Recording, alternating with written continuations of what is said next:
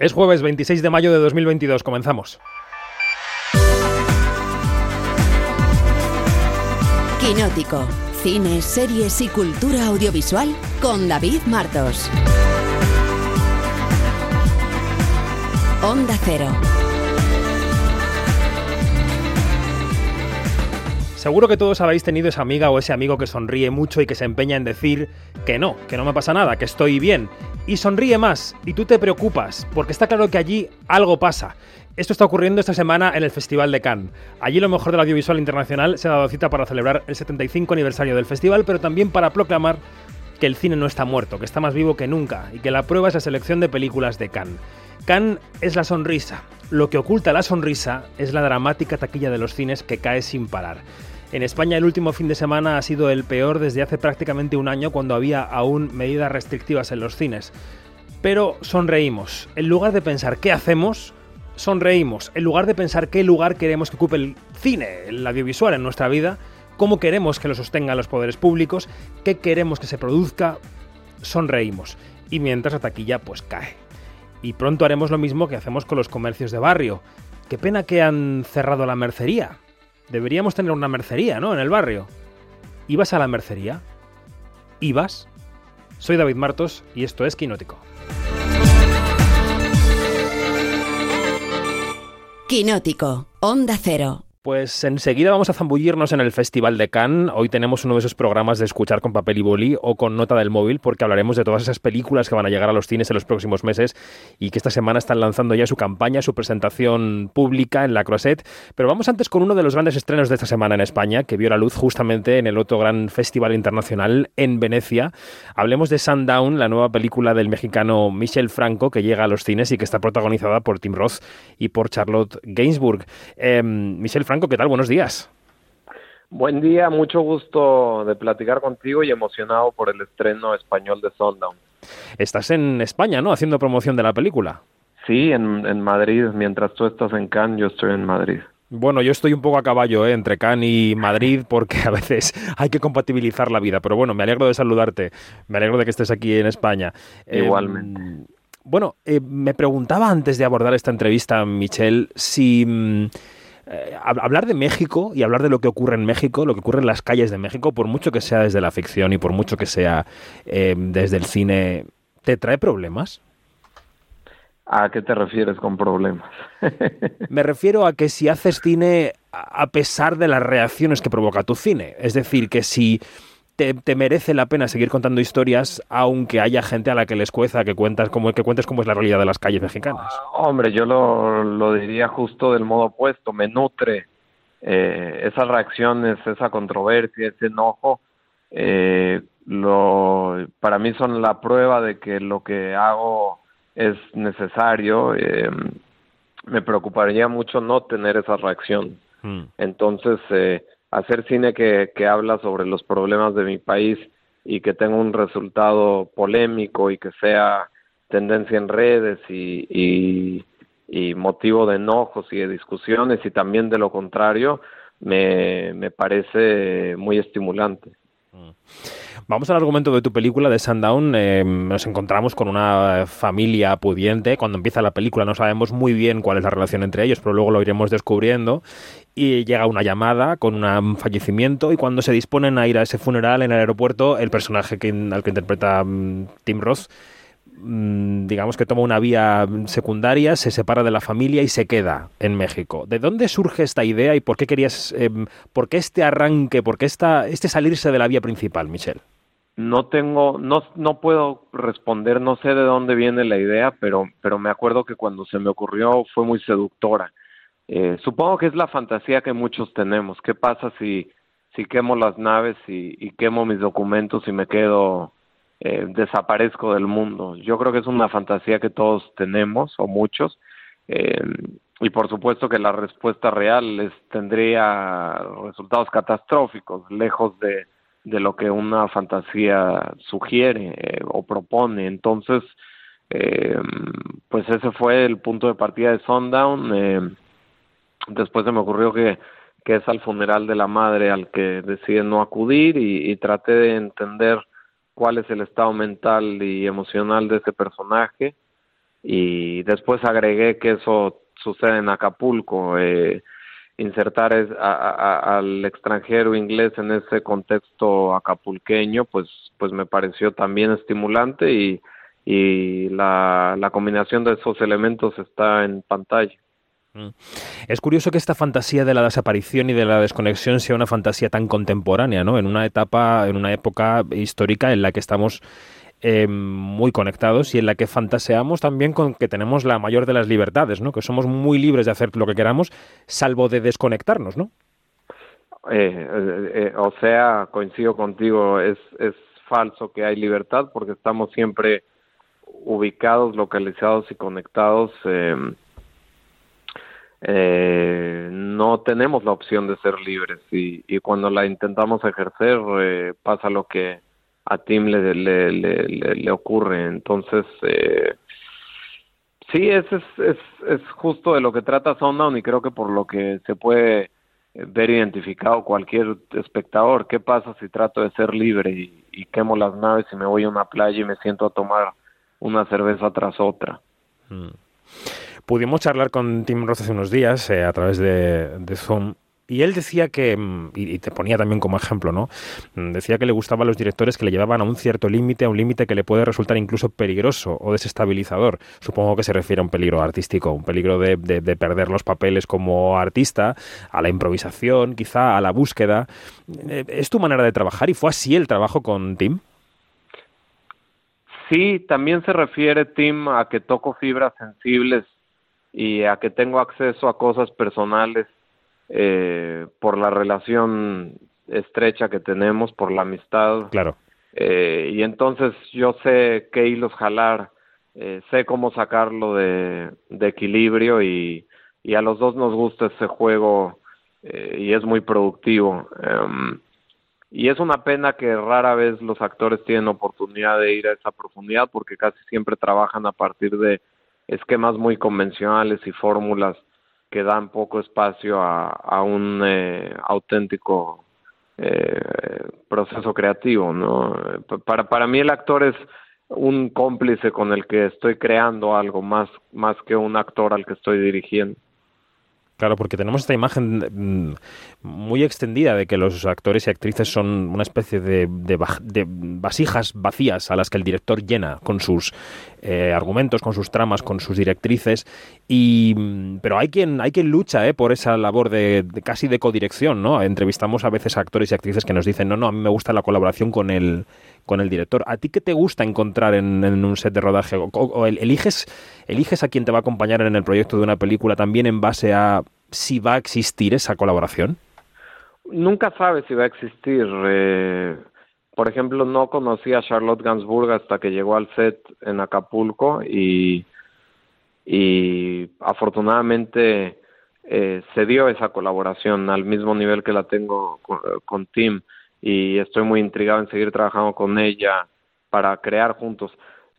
Conmigo casi siempre se sienten cómodos los actores y quieren volver porque no tengo una barrera, no los invito a, perdernos juntos y a encontrarnos.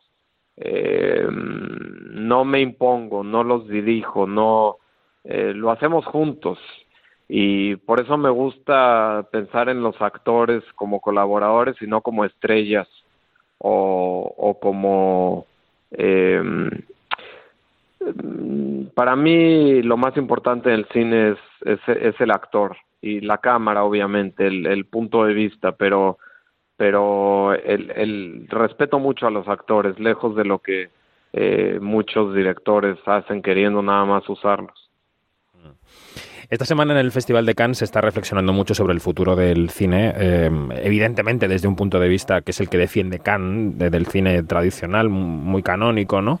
Em, Michelle, eh, em, supongo que también ocurre en el resto de países del mundo, de hecho sabemos que ocurre, pero en España estamos pasando por una situación de taquilla dramática. La gente que dejó de ir a los cines en la pandemia no ha vuelto en su gran mayoría. Muchos vuelven solamente para los grandes taquillazos de superhéroes, con alguna meritoria excepción. Em, ¿Cómo ves el futuro de este negocio? ¿Crees que, que, seguirás estrenando películas en cines durante toda tu carrera o que esto cambiará y que, que tendremos que adaptarnos a ese cambio tecnológico igual que ha ocurrido en otras ocasiones? Me anima mucho que en plena pandemia estrené Nuevo Orden y fue número uno de taquilla en España, cosa que nunca había ocurrido con una película mexicana. Sí. Y, y me anima aún más volver un año después a presentar Sundown en salas de cine, a pesar de que las cosas, de que la situación es difícil. Y esto habla de que el interés sigue ahí y los directores, lejos de quejarnos, tenemos que seguir eh, proponiendo y batallando eh, pero eso eh, hay que siempre aceptar que esa es la naturaleza de nuestra profesión, ir, ir eh, contra los pronósticos y, trabajar a pesar de, que la situación sea difícil, adversa. Decía ante ayer un paisano tuyo, Guillermo del Toro, que quizá no hay que hablar de la del agotamiento de la plataforma mm, cine en sala, sino del agotamiento de las ideas. No sé qué opinas. Eh, no sé, no sé, no, no, no sé desde dónde lo dice Guillermo.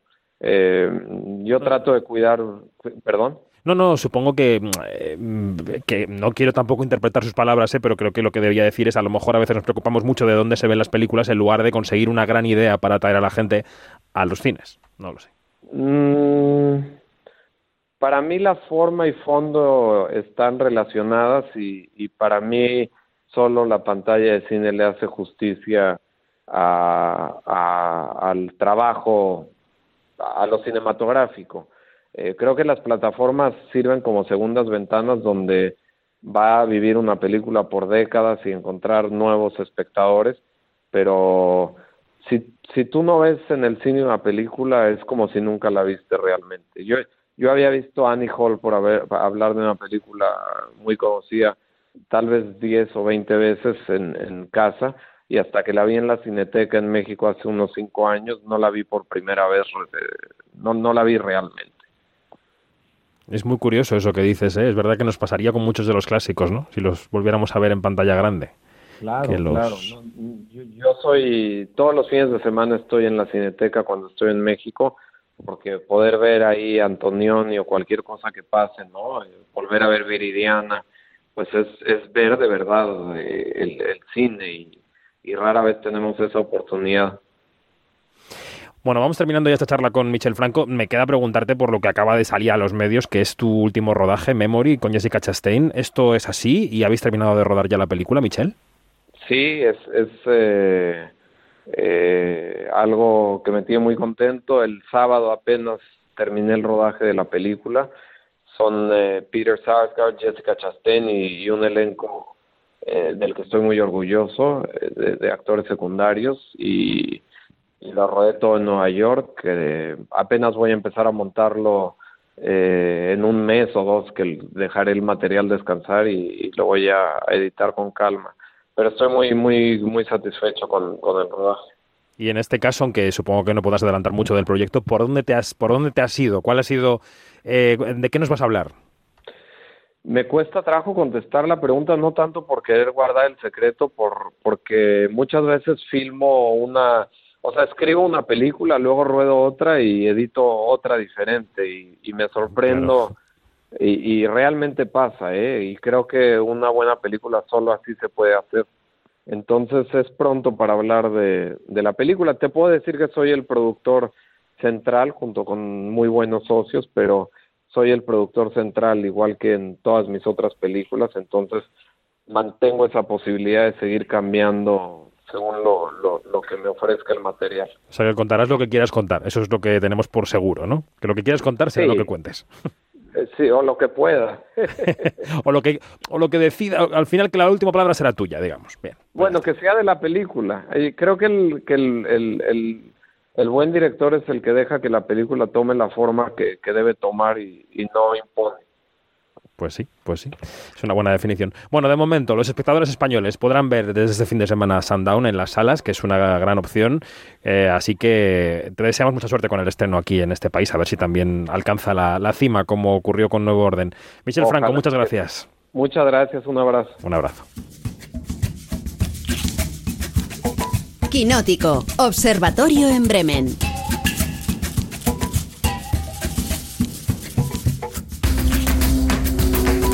Conectamos con dos de las observadoras de Quinótico que aún siguen en el Festival de Cannes. Bueno, sigue también Alejandra Musi, pero hoy tenía otros asuntos este jueves por la mañana. Yanina Pérez Arias, eh, observadora mayor del Reino. Bonjour, ¿cómo estás? Bonjour, bonjour, bonjour. ¿Todo bien? Todo muy bien. Ya han estado alfa para regresarme a casa porque ya esto es, no, zombie total zombie, ¿no? Porque no has dormido mucho estos días. Ah, no. bueno. Begoña Donat, ¿cómo allez-vous? Ah, que je suis crevé. Que quiere, decir, que estoy que estoy destrozada. Así aprendemos términos relacionados con la trituradora de carne, que es este festival. Efectivamente, porque es una trituradora de carne. Es verdad que nosotros eh, extraemos mucho material, entrevistas, películas vistas de cara a la gente, pero que se convierte en una trituradora humana eh, a la que nos sometemos durante 12 días. Bueno, yo un poquito menos, ¿eh? porque ya estoy en Madrid, pero vosotras seguís ahí todavía disfrutando del sufrimiento, que es antitético, pero también se puede. Bueno, oye, antes de, mm, antes de empezar con Cannes, acabamos de charlar con Michel Franco, el director de Sundown, que se presentó en Venecia el año pasado. Eh, ¿algún comentario sobre esta película?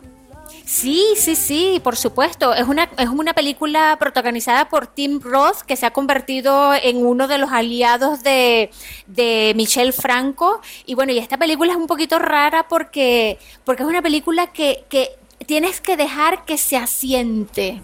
Y una vez que se asienta, pues la, no te, la vas a pensar muchísimo. De verdad que a mí, me, a mí al principio como que me descolocó un poco, pero con, con, eh, con los días es que tú, em, este, como que te hace clic muchas cosas. Bueno, quiero que sepan los oyentes y las oyentes que en la página web de Quinótico, en quinótico.es y también en nuestro canal de YouTube, eh, tienen una entrevista con Tim Roth que pudimos hacerle el otro día por Zoom, justamente desde Cannes. Así que que la, disfruten, que la vean, porque él es un señor inteligente, es uno de los grandes actores americanos. Y, bueno, ahí está, para que se pueda disfrutar. Eh, y antes de comentar las películas que hemos visto esta semana, durante estos últimos días, eh, el año, el año pasado no, la semana pasada decíamos que mm, el protagonista de aquel día que grabábamos el último quinótico era Tom Cruise con Top Gun Maverick. Ya habéis podido ver las dos, creo, Top Gun. Yo no sé si esa película que llega a los cines esta semana también nos merece algún comentario, Begoña.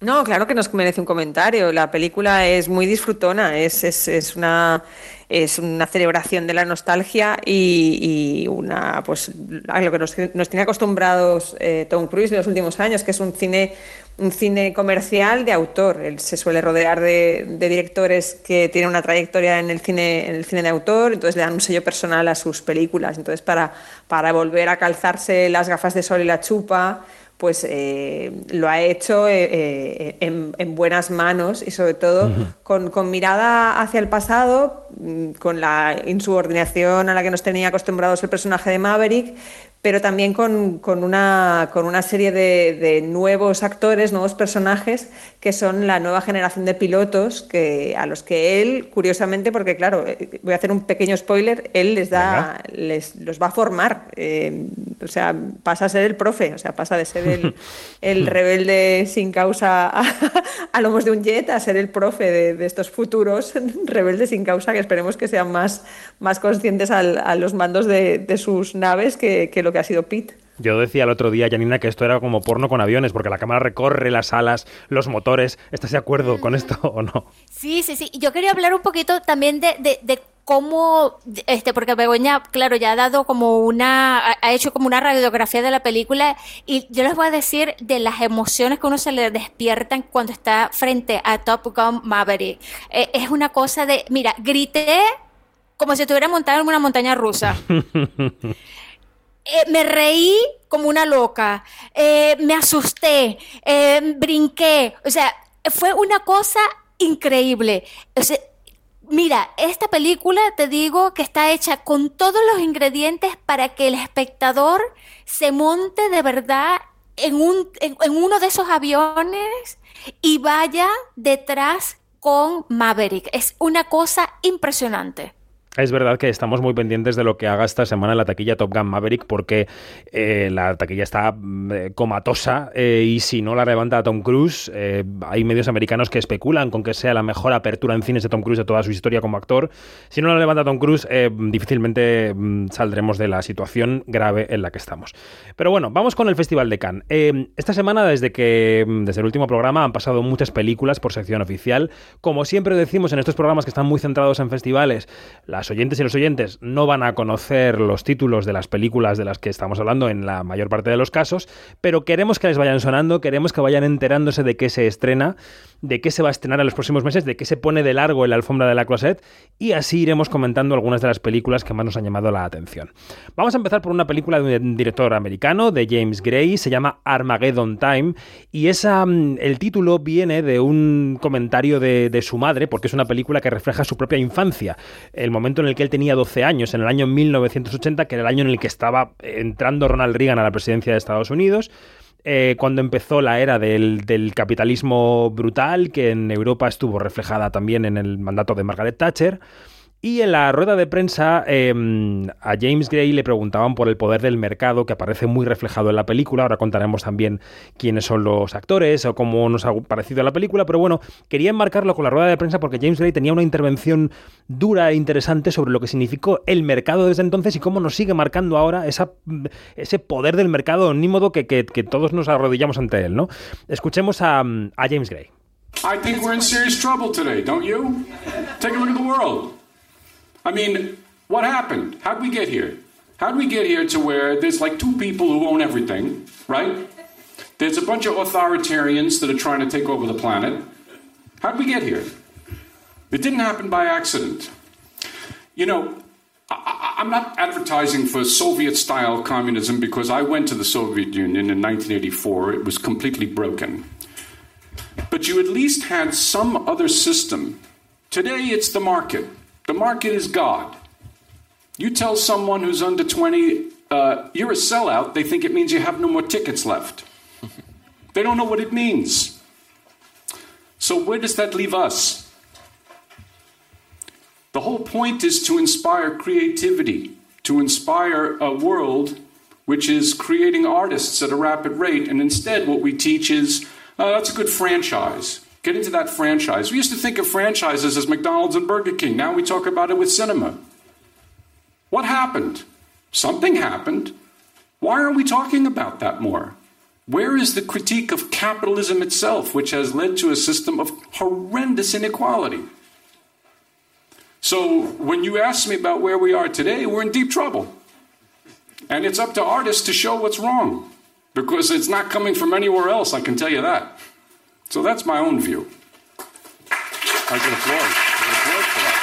That's an bueno, easy applause. La, alusión a Rusia por parte de James Gray no es gratuita porque, como veremos después, la guerra de Ucrania mm, promovida por Rusia ha estado muy presente en el festival. Vamos a decir que mm, en la película hay una relación especialísima de abuelo-nieto entre el niño Banks Repeta y Anthony Hopkins. Banks Repeta es el James Gray de la ficción y que los padres son Anne Hathaway y Jeremy Strong. Eh, bueno, opiniones, venga, va. ¿Quién quiere empezar, chicas? Eh, si queréis yo misma. Venga, eh, la película me fue ganando porque empieza pareciendo una coming of age convencional. Y, resulta que debajo de esa relación del niño con su abuelo, de sus relaciones con los compañeros de clase, te das cuenta de que hay mucho más. Y está el, racismo eh, permanente en la sociedad estadounidense, la, erosión de la educación pública, eh, la, violencia en, la educación, lo de la sangre con la, letra con sangre letra con sangre entra. Entonces llega un momento en el que lo que tú estás viendo como un coming of age que puede derivar hacia algo luminoso te deja un pozo, un pozo de amargura final eh, que, es muy hondo y, yo creo que es una película muy, muy valiosa y que el espectador no debe, no debe dejarse llevar por ese, por ese falso envoltorio de película de iniciación de un adolescente. Mm. Estoy de acuerdo contigo y antes de dar paso a Janina, sí que aportaría que, que, mi opinión no es tan entusiasta con la película. No sé si es la tuya realmente, pero yo, la verdad, eh, me parece un buen retrato de la época del, eh, era Reagan, de cómo se coció ese caldo de cultivo. Aparece Jessica Chastain interpretando a una de las hermanas de Trump, porque la influencia de la familia Trump en la historia también es importante, pero se me quedó un poco corta. Me pareció una película demasiado pequeña.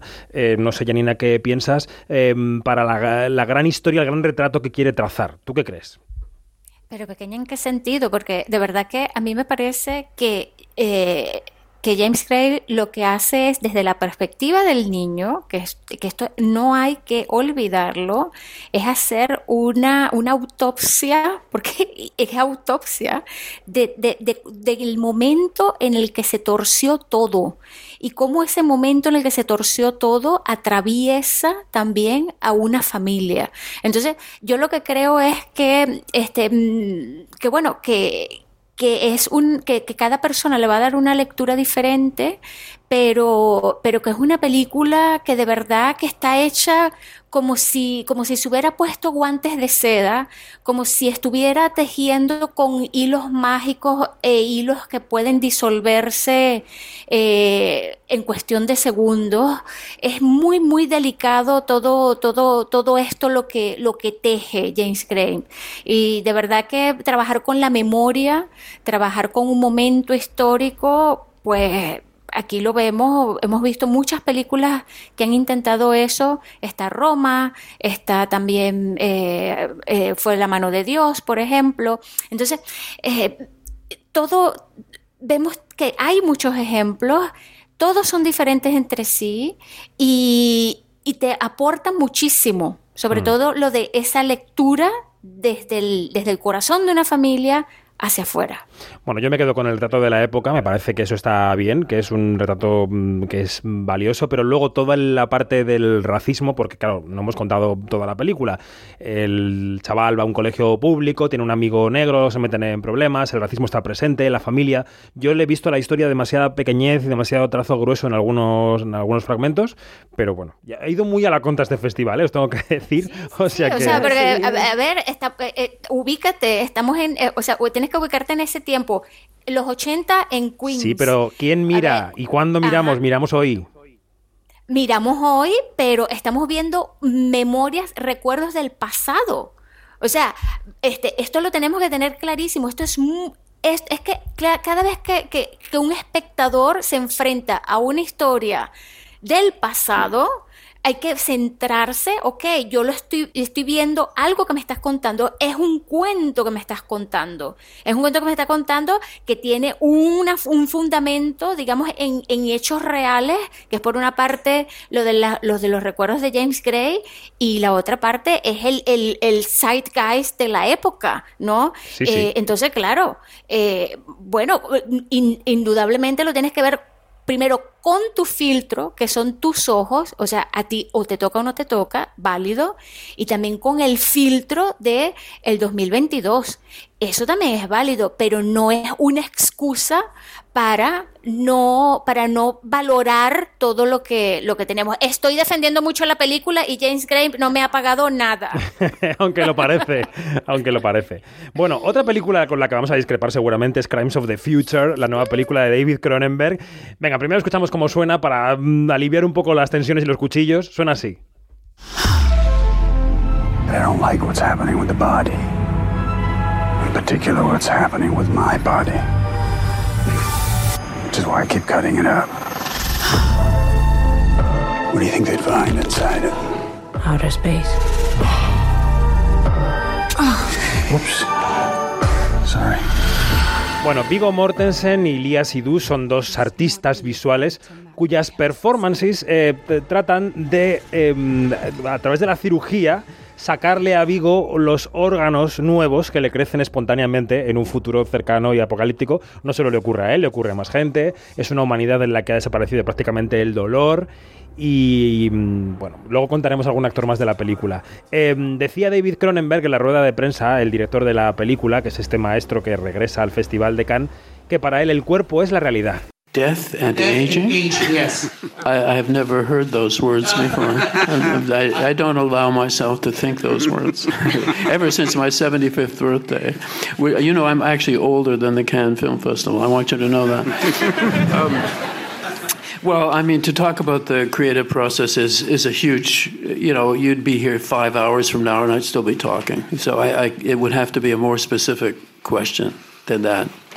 Uh, and uh, death and aging, well, you know, I mean, it's always, it's in every film, you know, not just my film, it's in every film. When we, we you know, as soon as you take a photograph, it's the photograph is of aging immediately, and after aging, death. So you know, it's everywhere. I mean, to me, what you see in the movie, body is reality. I'm serious about that. That is, for me, that's actually literal truth. It, it physics and physiology that what we take to be reality is only, only a function of our physiology, the way our eyes work, our nose works, and mouth work.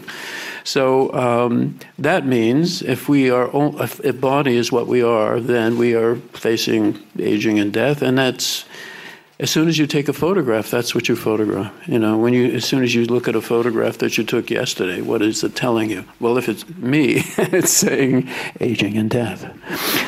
Bueno, eh, olvidaba antes decir que le preguntaban por qué, por el reflejo de la, del envejecimiento y de la muerte en su película, y él contestaba que, bueno, que mirándole a él y en una fotografía es lo que se ve, y aparte luego contaba esa tesis del cuerpo que me parece tan interesante, ¿no? Él dice, bueno, viene a decir no hay religión, no hay filosofía, lo que hay son células, hay física y fisiología. Y en la película aparece también la actriz Kristen Stewart, eh, que ya muy alejada de su papel de crepúsculo de hace mucho tiempo, trabaja solamente con los mejores y es una funcionaria en ese futuro que se dedica a catalogar esos nuevos órganos que van surgiendo, ¿no? Y Kristen Stewart hablaba de cómo había conseguido el papel y de cómo los actores se preguntaban unos a otros cuando rodaban, pero ¿qué estamos haciendo? ¿Quién entiende este guion? It's fun to talk about people walking out of screenings. Every single gaping, bleeding, sort of pulsing, weird image, every bit of hurt, every bruise in his movie movies, like you, it makes my mouth open. Like you want to lean towards it. it. It just never repulses me ever. And so I just think that everything about what he does, and this could be dead wrong, but the way I feel it is through like, just like really visceral desire. And uh, that's the only reason we're alive. This was we're little pleasure sacks and um, it's so honest and always in a always in a way that, that allows you to like zoom out on the world that we live in and that's hard to do sometimes. And and, and um, yeah i don't know especially this one. I, I spoke to him on the phone before we just whatever before he decided to put me in his movie miraculously and I was like, I have no idea what this movie's about, but I'm so curious, and maybe making this movie, we can like figure it out. And I was like, I'm sure you know what it's about, but we spent every single day after work, all the actors being like, What the fuck are we doing? like, um, but then I watched the movie last night, and I was like, It's so crystal clear to me. It is David. It's like so exposing, and it does feel like you're hacking up organs when you make something. And if it doesn't feel that way, it's not worth it. And I love his movies, and I can't believe I'm here. so. Bueno, empezaba Kristen Stewart diciendo que es divertido leer que la gente se sale de los pases en Cannes. Se habrá salido alguien, pero la prensa americana hizo crecer los rumores de que era una película muy gore y tiene parte, pero no es lo principal de la película. Luego yo me dedico a, a ir en contra. Pero venga, las que están a favor. Begoña, que salió emocionada de la película, que empiece. A ver, no creo que saliera emocionada. Me, me pasó lo que tú estás diciendo. No recules ahora, ¿eh? No recules. No, no, no, no, no. A ver, quiero matizar. Eh, yo fui con unas expectativas de repulsión importantes, porque había un run run de que la película era muy desagradable y que se esperaba pues salidas en estampida del cine. Y nada de eso. Eh, fue una película que me pareció hipnótica por momentos que tiene la extrañeza de un futuro en el que pues eh, hay, hay unas Medeas o una Medea en concreto contemporánea que es, que, los asesinatos del futuro pues perfectamente pueden ser a tus propios hijos.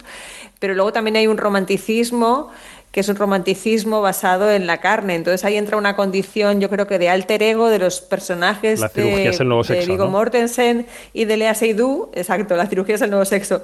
Entonces, estos dos artistas performativos que, que lo que están es enamorados de su arte y enamorados entre ellos, pero su forma de erotizar es a través de, de la cirugía son el mismo Cronenberg también haciendo una exaltación del cuerpo y de los órganos en su cine a lo largo de su trayectoria. Entonces me parece que, es como eh, punto de llegada y de partida de la carrera de Cronenberg. Luego, por otro lado, me, me maravilla cómo ha conseguido hacer una distopía que tiene un elemento de melancolía, eh, que, está hablándote de, el, cáncer, porque al fin y al cabo es como, el, cuerpo genera células que son nocivas para, sí mismo, y también del cambio climático y de cómo estamos provocando en este consumo de microplásticos un futuro eh, de enfermedad que, hoy por hoy desconocemos. Entonces me parece que abre tantas tantas eh, reflexiones sobre nuestro presente y nuestro futuro inmediato que no me quiero quedar solamente con, la parte visual, que, ya te digo, yo que es, que es hipnótica, sino también con, esas, esos, eh, esas paradas a, detenerte, a, repensar hacia dónde se dirigen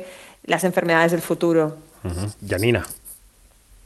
Yo estoy completamente de acuerdo con lo que está diciendo Begoña. Eh, nada más, fíjate, mm, quiero eh, comentar una cosita también, es que por lo general cuando tenemos a un director como David Cronenberg tan lúcido, se le suele, se le suele decir que es un pirao. Ah, mira, qué locura, que yo no ¿Por sé qué. Será? ¿Por qué? ¿Por qué? ¿Por qué? ¿Por qué? Entonces, claro, fíjate, si, si, si vemos toda la filmografía de, de, Cronenberg, es un tipo que, aunque te esté contando distopías, aunque te esté situando en, en, escenarios imposibles, este, oye, tú ves que pasan 10 años y parte de lo que ha dicho él, de lo que ha, propuesto él, que, pues, eh, esa es, digamos, la, la, cuestión esta que tiene la ciencia ficción, pues se cumple. Entonces, eh, fíjate que aquí lo, de, lo, del, lo del elemento sintético, eh, está muy presente y, lo del microplástico es una cosa que ya, que ya lo hemos estado, o sea, la ciencia lo está advirtiendo y lo está diciendo desde hace años. Entonces, eh, con lo que, lo que quiero decir es que Cronenberg puede que sea pirado, sí, pero es un pirado lúcido, es un pirado que necesitamos que, que, que, exponga ese tipo de cine, porque es una cosa que de verdad después no, nos va a quedar como el cine de culto. Todas las películas de Cronenberg, o casi todas, pertenecen a, a, eso lo que llamamos cine de culto, y es una cosa valiosísima.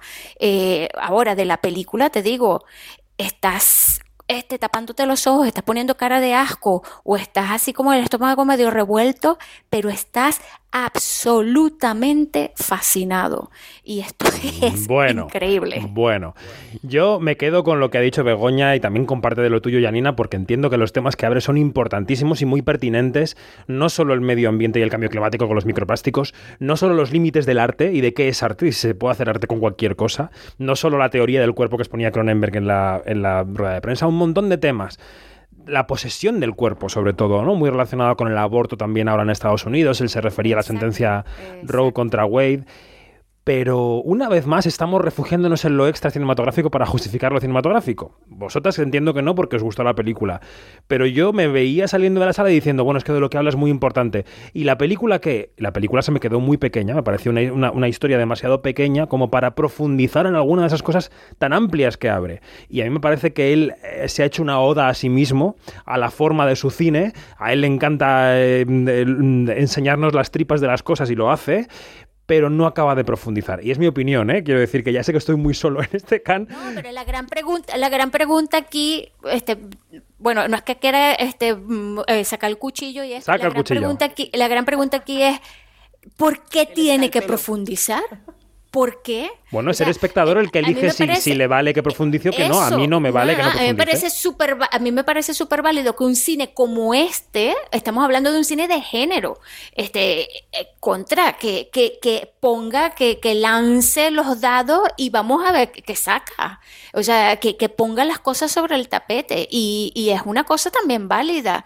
Este, película pequeña. Em, a ver, definamos aquí que es una película pequeña. Puede que no sea puede que no sea la mejor película de Cronenberg, que a lo mejor es eso a lo que te refieres, es, puede eso, pero a ver, este tipo está volviendo a un cine que había abandonado hace seis películas. Bueno. O siete. Luego hablaremos de, de, las cualidades de las películas que están en Cannes y de si van a conseguir atraer a la gente a la taquilla, porque es el gran debate, ¿no? De para qué estamos haciendo las películas, para qué hacemos las rojas en Cannes, si luego la gente va o no va al cine. Pero bueno, lo hablamos después. Vamos con otra película en la que yo creo que igual diferimos un poco menos. Es Triangle of Sadness, El Triángulo de la Tristeza, la nueva película de un señor que ganó la Palma de Oro en el año 2017 con The Square, que había hecho antes eh, Fuerza Mayor. Él se empeña en explorar las vidas de los ricos, de los pudientes, de ponerle, eh, se empeña en ponerles delante del espejo. Y en este caso cuenta la historia de, una, de un eh, modelo masculino eh, de moda, digamos, de fotografía y tal, que es el novio de una influencer y ambos consiguen un viaje en un yate con gente muy rica. En ese yate vemos escatología fina de todo tipo, los ricos vomitando, yendo al váter, porque hay un tormentón, en fin. Rubén Oslund contaba cómo empezó la idea de la película en la rueda de prensa de, de Cannes. Decía que su mujer había empezado a entrar en contacto con la moda y tal, y que él le interesó ese mundo tan vacío y tan vanidoso, y contaba una historia que, mm, que le parece muy paradigmática sobre la moda. well, I can tell you one thing that I think is super interesting with, uh, with how uh, fashion is uh, uh, uh the strategy of the marketing. And it comes from research about zebras in the savannah. And it was a, a, scientist that was looking at the zebras in the savannah and tried to spot one individual of the zebras in a herd. And it turns out it's really, really hard uh, because uh, the zebras is just disappearing. Uh, and then they sprayed a red dot on the fur of one zebra, and then it was possible to spot it, but immediately it got taken by lions. Uh, and so this scientist was drawing parallel to the fashion industry that the, the, camouflage of the zebra is not to disappear in the savannah, it's actually to disappearing in the herd. And fashion works in the same way. Uh, we are very aware of which social group we are connected to and how we dress in order to blend into that social group so we're not uh, uh uh, popping out too much. And uh, so the fashion industry, of course, it's great to have a new collection coming out in fall and a new collection coming out in spring because then we have to consume more clothes in order to not uh, pop out in the herd. So uh, this, this thing from a sociological, behavioristic point of view uh, was an approach I had when I started to look at the fashion industry. Bueno, como veis, estamos repasando primero las películas que tienen una cierta ideología política potente detrás, otras la tienen de manera menos obvia, pero bueno, quiero decir que estas películas son muy políticas y el capitán de ese barco, de ese yate que mencionábamos, es que es el actor Woody Harrelson. Eh, la película tiene un duelo dialéctico con un millonario ruso de estiércol. Uno lanza citas eh, marxistas y el otro citas capitalistas, ¿no? Y entonces Woody Harrelson se refería a su condición política en la película, a cómo se relaciona con el personaje y luego cogía al vuelo ese lapsus que tuvo George Bush la semana pasada queriendo hablar de Ucrania pero hablando de Irak para tener este momento divertido de la rueda de prensa. But you know, the character's a Marxist. I'm not a Marxist. I'm an uh, anarchist. Uh, but uh, so in that sense, we differ. You know, I'm the kind of guy who just thinks it's abominable when a superpower with all this military might, with no provocation, you know, attacks a, uh, you know, a, a just unprovoked attacks uh, a, a country that is, uh, you know, like like you know Iraq. Uh, sorry, Afghan. I'm, I'm sorry, Viet, Korea. No, sorry, Ukraine. Uh, terrible.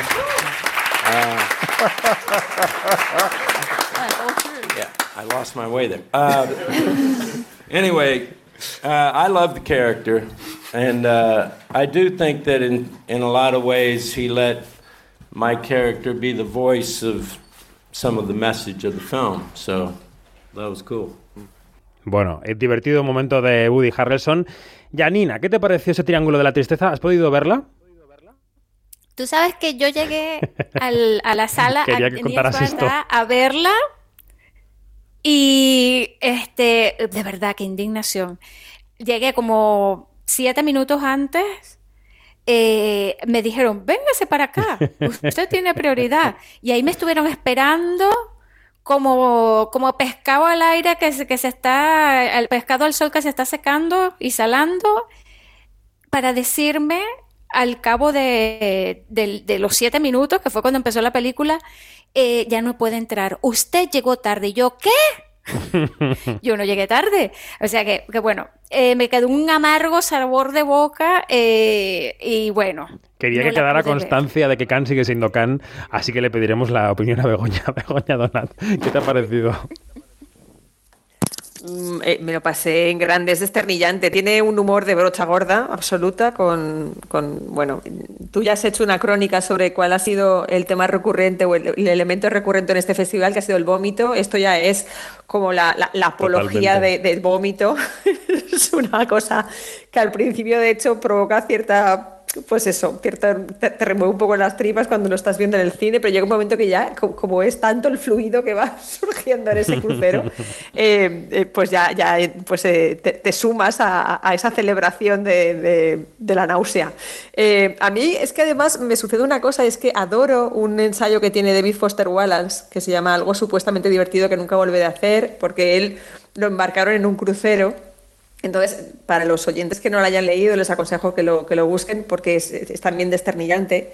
Y entonces estaba viendo la película y me estaba acordando de, de esa, esa capacidad analítica que tenía Foster Wallace a la hora de, de fijarse en esos detalles, ¿no? en, esa, en esa nueva esclavitud de, de la tripulación que está a tu servicio con una sonrisa mm, permanente a pesar de que despidas las cosas más, más estrambóticas. Bego, no te despegues el micro de la boca, que oye un poco de. ¡Eh! Ya estoy.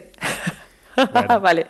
Bueno, pues eh, eso, que, que hay una inversión de los roles de género que, que- que provoca también mucha hilaridad, hay una, una crítica al privilegio y, como unos nuevos Robinson Crusoe.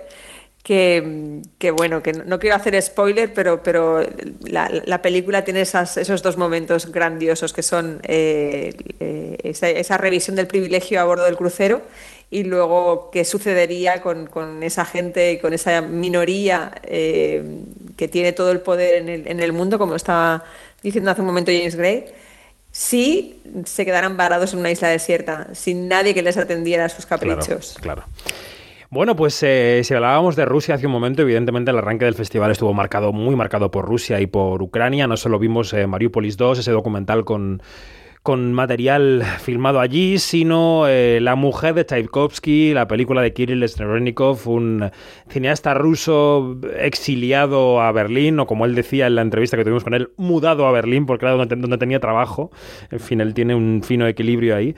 Eh, la mujer de Tchaikovsky, una película sobre la figura del título, eh, poco conocida. El músico tenía, era al menos bisexual, tenía una relación muy tormentosa con la mujer. Vivimos buena parte de la mm, película en soñaciones de ella queriendo recuperar la relación con él. En fin, es una película que ahora me contaréis qué os ha parecido. Pero en la charla que mantuvimos con el director, Claro, le preguntaban por, por cómo había sido financiada la película, financiada por eh, la compañía de Roman Abramovich, el millonario ruso cercano al Kremlin, y él decía que Abramovich hace arte y es algo que no hay que confundir con la propaganda. There propaganda and there is art. And uh, listening music of Tchaikovsky or uh, stop reading uh, Dostoevsky, uh, staging Chekhov, it's not good for you, Europe, for all, all, all, all over the other people in the other countries. So it's not really good because it's kind of global treasure. Bueno, que no paremos de leer los tesoros rusos a pesar de que haya represalias contra Rusia por la guerra y que lo que él hace es arte y no propaganda. Eh, ¿Visteis la película, chicas? ¿Qué os pareció? Atención, Can. Eso es que no la vimos. Pues no pasa nada, es que... le- a- Jenny- ¿Sigues por ahí, Janina? Sí, sí, sí. Vale, vale. Estoy riendo. Creo que estábamos esperando que la otra arrancara a hablar, pero no, no tuvimos, no tuvimos la oportunidad de verla ninguna de los No dos, pasa por lo nada, que estamos es que- comprobando en directo. Es que, y, y de hecho, fíjate que este año me está sorprendiendo la cantidad de películas que habéis visto de sección oficial, porque soléis ver muchas más de paralelas. eh, y esta vez, oye, habéis visto muchas de competición, ¿eh?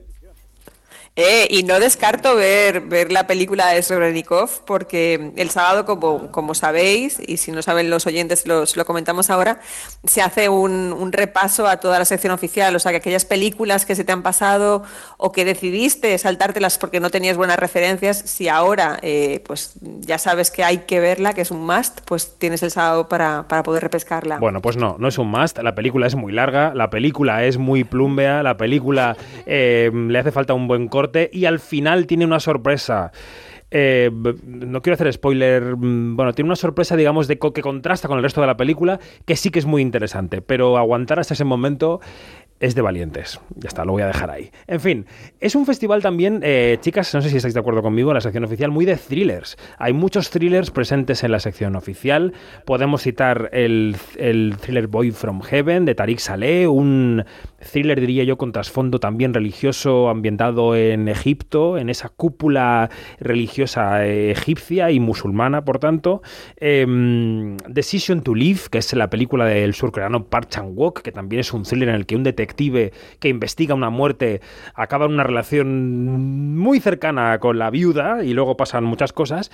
Y también está Holy Spider, que es quizá la película que una de las dos que más me ha gustado de todo el festival, un thriller ambientado en Irán, en las calles de una ciudad iraní, inspirada en un hecho real de un hombre que se puso a matar prostitutas para limpiar las calles, ese era su argumento, las ahogaba en su casa y el director Ali Abasi, que es el director de Border, ha hecho un thriller, la verdad, muy oscuro, eh, muy enigmático, muy atrayente, eh, sobre una sociedad, él decía en rueda de prensa, que más allá de condenar estas muertes, se acaba convirtiendo casi en su cómplice.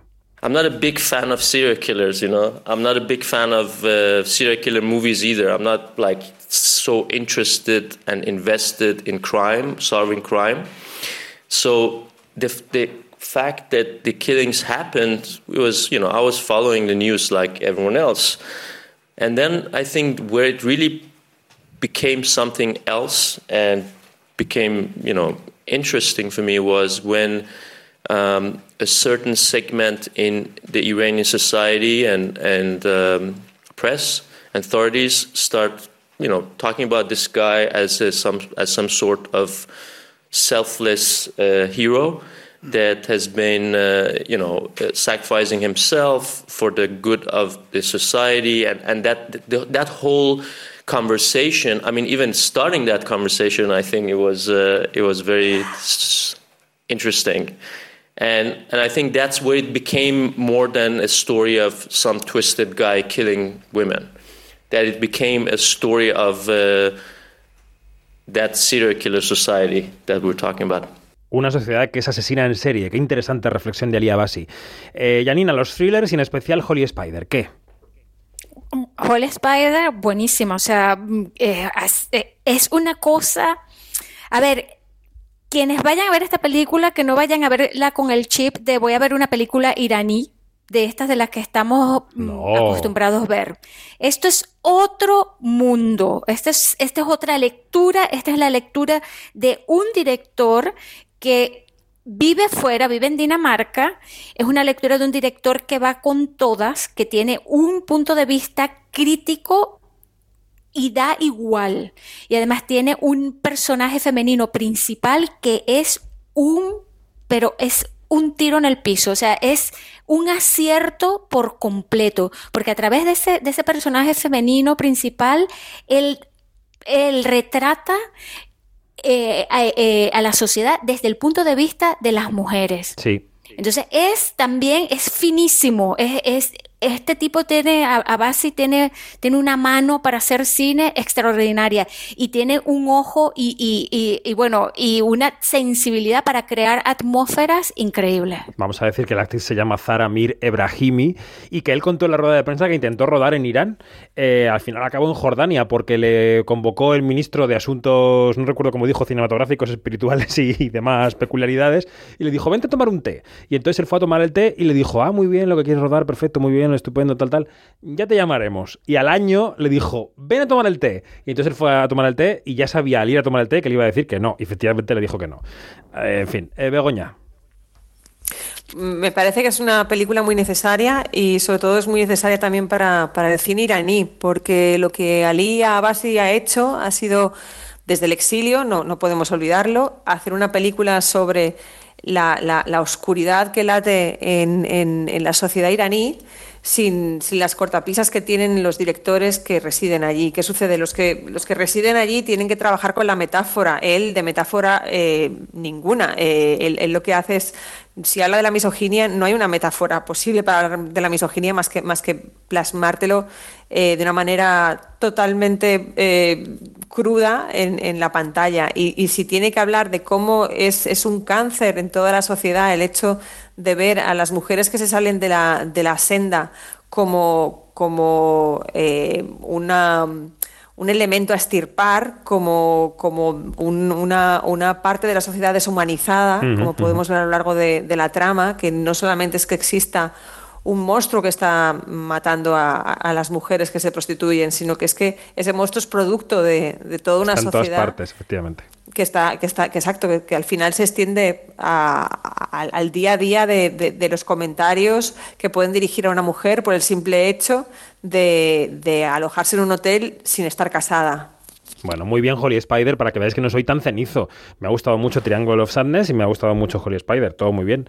Antes de seguir hablando de cine internacional, si os parece, allí en Cannes vamos a hablar de cine español. Este jueves llegan al festival las dos grandes películas españolas, que son Bora Bora, de Albert Serra, o Pacifiction, según se mire, y Asbestas, de Rodrigo Sorogoyen. Pero ya ha pasado por la quincena de realizadores El agua, de Elena López Riera, una película que es una ópera prima sobre la tierra, la identidad, sobre las mujeres también. Hemos hablado en Cannes con Elena y con su protagonista, con la protagonista de la película, que es la jovencísima Luna Pamies, así que escuchamos nuestra charla con la directora y con la actriz. Quinótico, la entrevista. Estamos con Elena López Riera y con Luna Pamies, la protagonista y la directora de El Agua, que se estrena en esta quincena de realizadores del Festival de Cannes. ¿Qué tal, Elena? ¿Cómo estás? Muy nerviosa. ¿Pero por qué?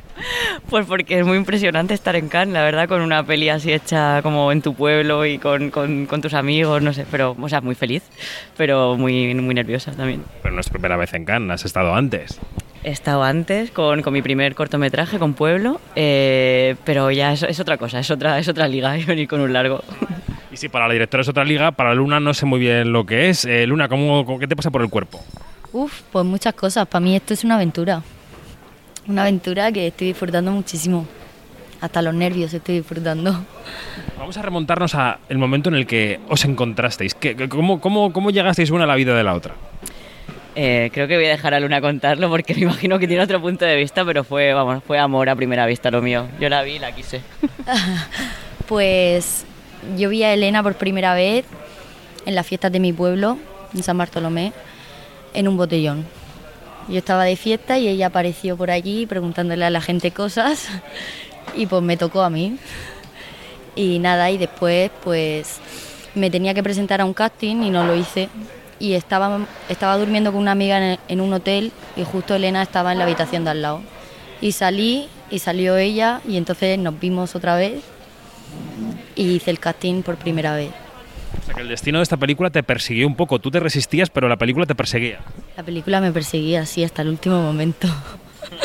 Es un poco como el agua en la película, ¿no? Que es inevitable. Sí, sí, la película para Luna fue un poco inevitable como el agua y ella para la película también, porque yo, yo como no quería venir me enfadaba. Es como una historia de amor, ¿sabes? Yo, yo me enfadaba y decía, ah, pues me da igual, me voy a coger a otra. Pero, pero bueno, la, Luna siempre, siempre estaba ahí y, y, al final, bueno, pues fue, tuvo final feliz. Y en ese botellón de la fiesta del pueblo, ¿qué viste en Luna para decidir que era ella la que tenía que ser la protagonista de tu película? Bueno, eso es como responder también a por qué te enamoras de alguien, ¿no? eh, no sé si tengo una razón así muy objetiva y muy científica, pero creo que había algo en su, en su mirada y en su manera de, en su manera de estar en el mundo, ¿no? Que representaba todo lo que para mí tiene que representar ese personaje, que es una mezcla de, de fortaleza y de determinación por un lado y de, y de, fragilidad y sensibilidad, que no es nada fácil. No todo el mundo tiene esa capacidad de, de estar con una presencia eh, muy potente, pero al mismo tiempo sobrevolar, ¿no? Y creo que Luna, que Luna tiene eso. Oh, qué bonito, me muero. qué bonito. Bueno, la película yo creo que tú nos dirás, ¿no? Nace de un poco de la necesidad de, de, transmitirle a la pantalla todo lo que tú has vivido, de tu tierra, de la Vega Baja del Segura, de Orihuela, de lo que de lo que han contado las mujeres toda la vida, de las historias que se han transmitido. Pero bueno, expresarlo tú, cuéntanos por qué quisiste hacer el agua y de dónde parte, ¿no? Eh, bueno, el agua, como mis tres cortometrajes anteriores, los he hecho en, mi pueblo, en Orihuela, en la Vega Baja del Segura. Y, y, en cada uno de ellos, bueno, creo que es la continuación natural de, esa, de ese trabajo, ¿no? de esa investigación por entender muchas cosas de, de, de mi pueblo que me fascinan, sinceramente. O sea, también es una historia de amor muy fuerte. Yo es que hago las cosas por amor. como una historia de amor muy, muy fuerte eh, con mi pueblo, pero que también, como todas las historias de amor, pues tienen sus momentos eh, buenos y sus momentos malos, ¿no? Y sus dolores y sus violencias, porque yo me fui, también quise irme del pueblo, ¿no? Hace, hace muchos años. Entonces hay algo de ese querer volver y querer irte y no, y no ser ya de ningún lado, ¿no? Que, que a mí me, me, me, me constituye, me trabaja y hace como que vuelva, que vuelva siempre a hacer películas. Y en este caso, en el caso del agua, pues es de una fascinación que tengo con, con, la relación que tiene la gente allí con, con, ese elemento, ¿no? con el agua, porque es una tierra agrícola principalmente, eh, se vive del naranjo, de limones, de la huerta, entonces se necesita mucha agua para regar y siempre estamos como en lucha porque no tenemos agua, es una región muy seca y porque llueve muy poco, o sea, en muy pocas ocasiones, pero cuando llueve, llueve muchísimo y genera catástrofes a lo largo de toda la historia. Entonces ese miedo es casi ancestral, ¿no? Y Luna, que lo ha vivido en sus propias carnes, en su familia, o sea, todo el mundo tiene una historia de una inundación, de la casa que se la llevó por... Entonces esos miedos se van quedando en, la, en, la, en el imaginario de, de la gente, ¿no? Y, y, muchas veces hay respuestas científicas y explicaciones científicas y muchas veces no. y a mí de esa mezcla entre lo que se puede explicar con la ciencia y lo que no se puede explicar con la ciencia y que hay que recurrir a otro tipo de explicaciones fantásticas es lo que me, lo que me interesa y un poco de ahí viene la peli. ¿Cómo fue el proceso, Luna, de la película? ¿Había, ¿Hubo un proceso de ensayos o no? ¿Había un guion cerrado o no? ¿Era un proceso más fluido con la directora? Cuéntanos cómo lo viviste como actriz, que es lo que ha sido, por mucho que sea una actriz natural, lo que no había hecho nada antes. Bueno, al principio eran ensayos, yo no había leído nada de la peli, hacíamos cosas muy locas, como llorarle a una naranja. ¿En serio? Sí. y después ya empecemos a hacer casting con más gente, conocí a las chicas y ya íbamos, sabíamos algo de la peli, aún no habíamos leído el guion. Y nada, y después le, leímos el, yo leí el guion, me encantó, me enamoré de la película. Sí, de nuevo el amor y nada, y, y todo genial. Ha sido bastante largo, porque yo conocí a Elena con 15 años y ahora tengo 18. Y, y lo hemos disfrutado todo, los ensayos, los castings, el rodaje y ahora esto. ¿Cómo de estricto fue el guion o cómo de cerrado? ¿O cuánto fue fluyendo con el proceso? ¿Cómo lo cambiaste? En fin, cuéntanos un poco el proceso. Claro, yo creo que ellas y ellos no son tan conscientes de esto, del proceso de cambio, porque es verdad que leyeron el guion muy tarde, ¿no? Porque yo también quería que yo no sé dirigir actores, ni hacer películas, ni he hecho escuela de cine, ni nada. O sea, yo trabajo, no, no, pero es verdad, yo trabajo con, con, con lo que sé, que, soy, que con mi intuición, con mis tripas, con, con, con el amor. Ya sé que se repite mucho, pero es que me parece que es importante reivindicar que, que había vivido mucho cariño, no mío hacia todo el equipo, sino todo el equipo hacia mí también, ¿no? Y, y de intentar, y mucha gente que nunca había hecho una peli, ¿no? Intentar inventárselo, ¿no? Con lo que había. Y, y el guion se ha ido transformando mucho también conforme las iba conociendo a ellas y, y, a, y a, ellos también, ¿no? Todo, entonces había como una historia previa escrita, pero ese tiempo tan largo, como dice Luna, es que yo la conocí con 15 añicos y ahora tiene 18. Entonces eh, ha sido un proceso de, de pasar mucho tiempo juntas, mucho tiempo, haciendo cosas que que no es trabajar, aparentemente, ¿no? Pues llorarle una naranja, correr, bailar, eh, comer, no sé, estar, pasar tiempo juntos, que creo que es algo que cada vez se hace menos en la sociedad, ¿no? Como parece que hay que hacer cosas todo el rato y producir y producir. Como, jolín, es que ver, también pasar tiempo es productivo. es conocerse y llegar a, a determinados gestos que, que, que no se llegan con un guion. No se llega a una caricia con un guion, no se llega a una mirada determinada con un guion, solo con un guion, ¿no? Eh, entonces, en este proceso lo que ha sido muy bonito ha sido también yo proponer algo con mi co-guionista, Filipa Sugui, con quien hemos escrito el guion, pero también ser muy receptivos a lo que nos daba la gente que estaba trabajando, ¿no? Y hay muchísimo de eso, quizá no lo saben, pero hay muchísimo de, de ellas y de ellos en, en la peli también. Y delante de la cámara con, eh, tú tenías relaciones con dos tipos de actores o actrices, unos que también eran como tú, que no habían hecho ninguna película, y luego gente como Bárbara Leni o como Nieve de Medina, que habían hecho todo ya. Nieve más, pero bueno, quiero decir que, que son mega conocidas.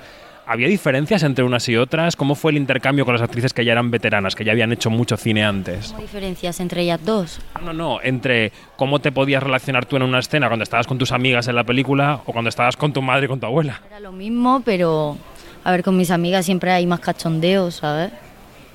Y con Bárbara al principio pues yo tenía muchos nervios porque es una persona reconocida y el primer día que fui a conocerla tengo una historia bastante heavy.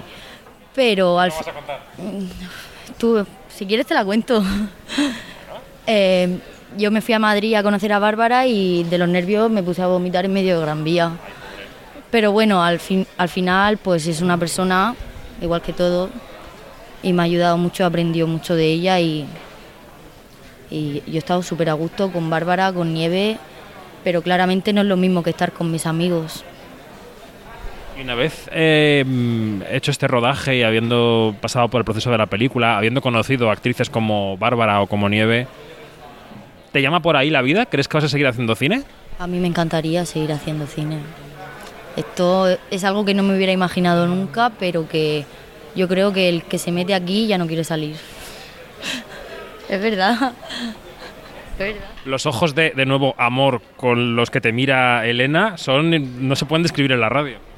Eh, sí, sí, es que es que hay que quererse más, no sé, que también ya está bien de también de contar siempre los sufrimientos de las cosas. Yo es que no sé, a, a mi alrededor mucha gente sufre haciendo pelis, yo soy muy feliz. No sé qué pasará a partir de ahora, pero con todos los nervios y todo, a veces me puesto por la noche, cierro los ojos y digo, mira, si me muero mañana habré vivido esto, ¿sabes? Habré vivido ese rodaje porque fue eh, sí, hubo mucho amor y claro, tengo mucho amor por Luna, tengo mucho amor por toda la gente que me ha dado, que me ha dado tanto. Es que al final, eh, jolín, convencer a la gente para que te sigan una locura. Y dices, oye, que quiero hacer una peli y dices, tío, es que hay gente en un botellón.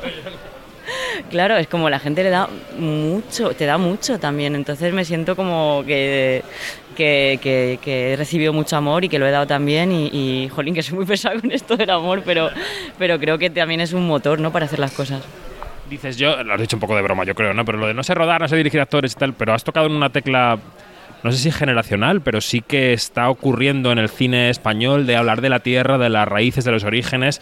En estos meses, claro, Alcarrás es una, referencia brutal para todos, pero bueno, Asbestas, que viene también a este festival, tiene algo de relacionarse con la tierra, de volver al origen, de cómo mm, a veces nos olvidamos de lo más pequeño y de lo más inmediato.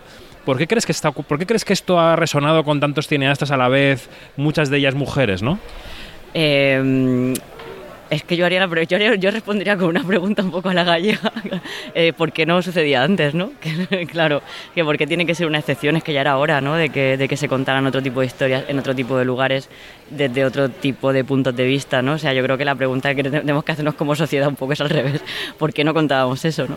Y Asbestas no la he podido ver y a, a Rodrigo Sorogoyen no lo conozco, pero Carla es una amiga y, y, y Alcarrás y el agua tienen un- unos procesos, han ido muy en paralelo porque, porque es que hemos ido en paralelo prácticamente. Es, las películas se escribieron en el mismo piso porque compartimos residencia de, de escritura. Eh, luego nosotros rodamos, terminamos de rodar y enseguida empezaban a rodar ellos, o sea que ha sido todo muy... Carla es una amiga y bueno, ha hecho un película, o sea que más se puede decir de Alcarrás, ¿no? Entonces yo creo que, la, que un poco para mí la respuesta es una pregunta y, y- y también es reivindicar que se cuenten otro tipo de acentos, otro tipo de voces, otro tipo de lugares. Eso ya, ya era hora de que, de que llegara. Y el camino hacia adelante, ya nos preguntado a Luna cuál es el suyo y ella ya nos ha dicho cuál quiere que sea, cuál le gustaría que fuera. A partir de aquí, ¿qué ves delante de ti? ¿Qué veo? A mí es que me gusta mucho soñar y como soñar es gratis, hombre, mi sueño es poder seguir haciendo películas y, poder seguir haciéndolas como yo quiero, con esa libertad con la que hemos hecho, con la que hemos hecho el agua y con mi gente. Ese es mi sueño, que es un sueño bastante ambicioso, pero, pero que al mismo tiempo creo que se puede hacer, ¿no? Como seguir haciendo pelis como la que hemos hecho ahora. Pues eh, de sueños y de amor hemos hablado en esta conversación, con lo cual está muy bien. Oye, mucha suerte en este festival, que os vaya estupendo. Eh, también en la llegada a las salas, que llegará en los próximos meses. Y encantado de conoceros. Gracias, Luna. Gracias, Elena. Gracias. Muchas gracias a ti, un placer.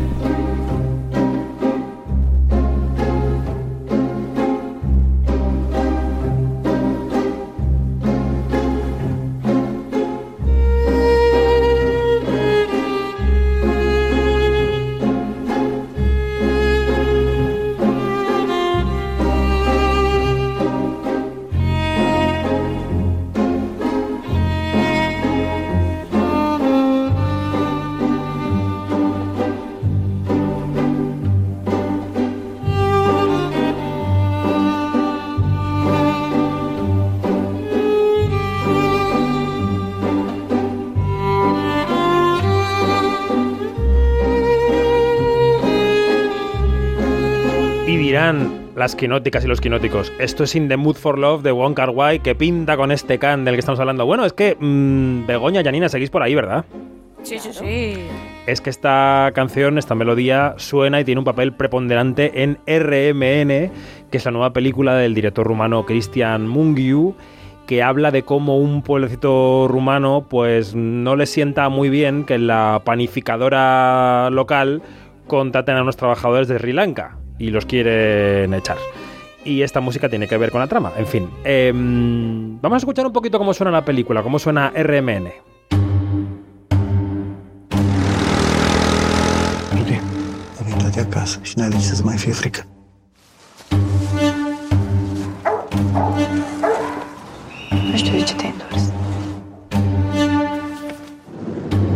Ceva de muncă? Nu prea. Yo sé que Janina no ha visto la película, no sé si Begoña ha podido verla o no. Si no, me tiro yo, ¿eh? Eh, sí, sí, claro que la vi. Eh, me, me- me maravilló. Me, me parece una. Otra en la que película- diferenciamos. Venga, vale, ¿Qué? sigue. Que otra en la que nos diferenciamos, digo.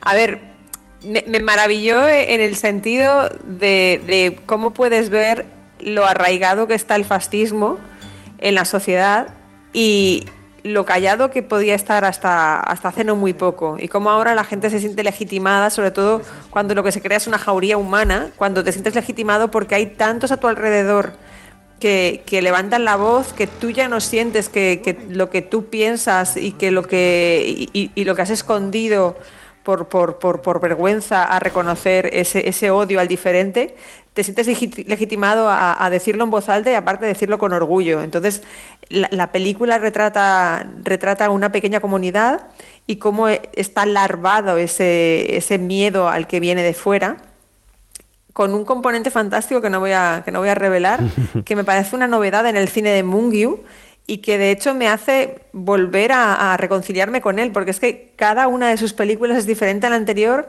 aborda cuestiones sociales, cuestiones políticas, con una aproximación de- desde el cine de autor y, y aquí ha- hace un, hace un twist, hace un, hace un giro que, que por eso te digo que me ha maravillado, que, que no me esperaba ese, ese componente de componente, nada, que es, es nada, es una pinceladita muy, Hmm. muy sutil, fantástico. Y luego el hecho de que también está contado desde, desde el punto de vista de un personaje osco, desde un, un personaje por, por momentos, bueno, por momentos y, y durante toda la trama, es odioso el personaje. Y, y Bueno, a- a ambivalente. o sea, no es, no, es, no es un bueno Sí. de manual, es un bueno malo, malo bueno, ¿no? Mm. No, no creo que sea bueno tampoco. Yo creo que Malo es- malo, es- malo regular.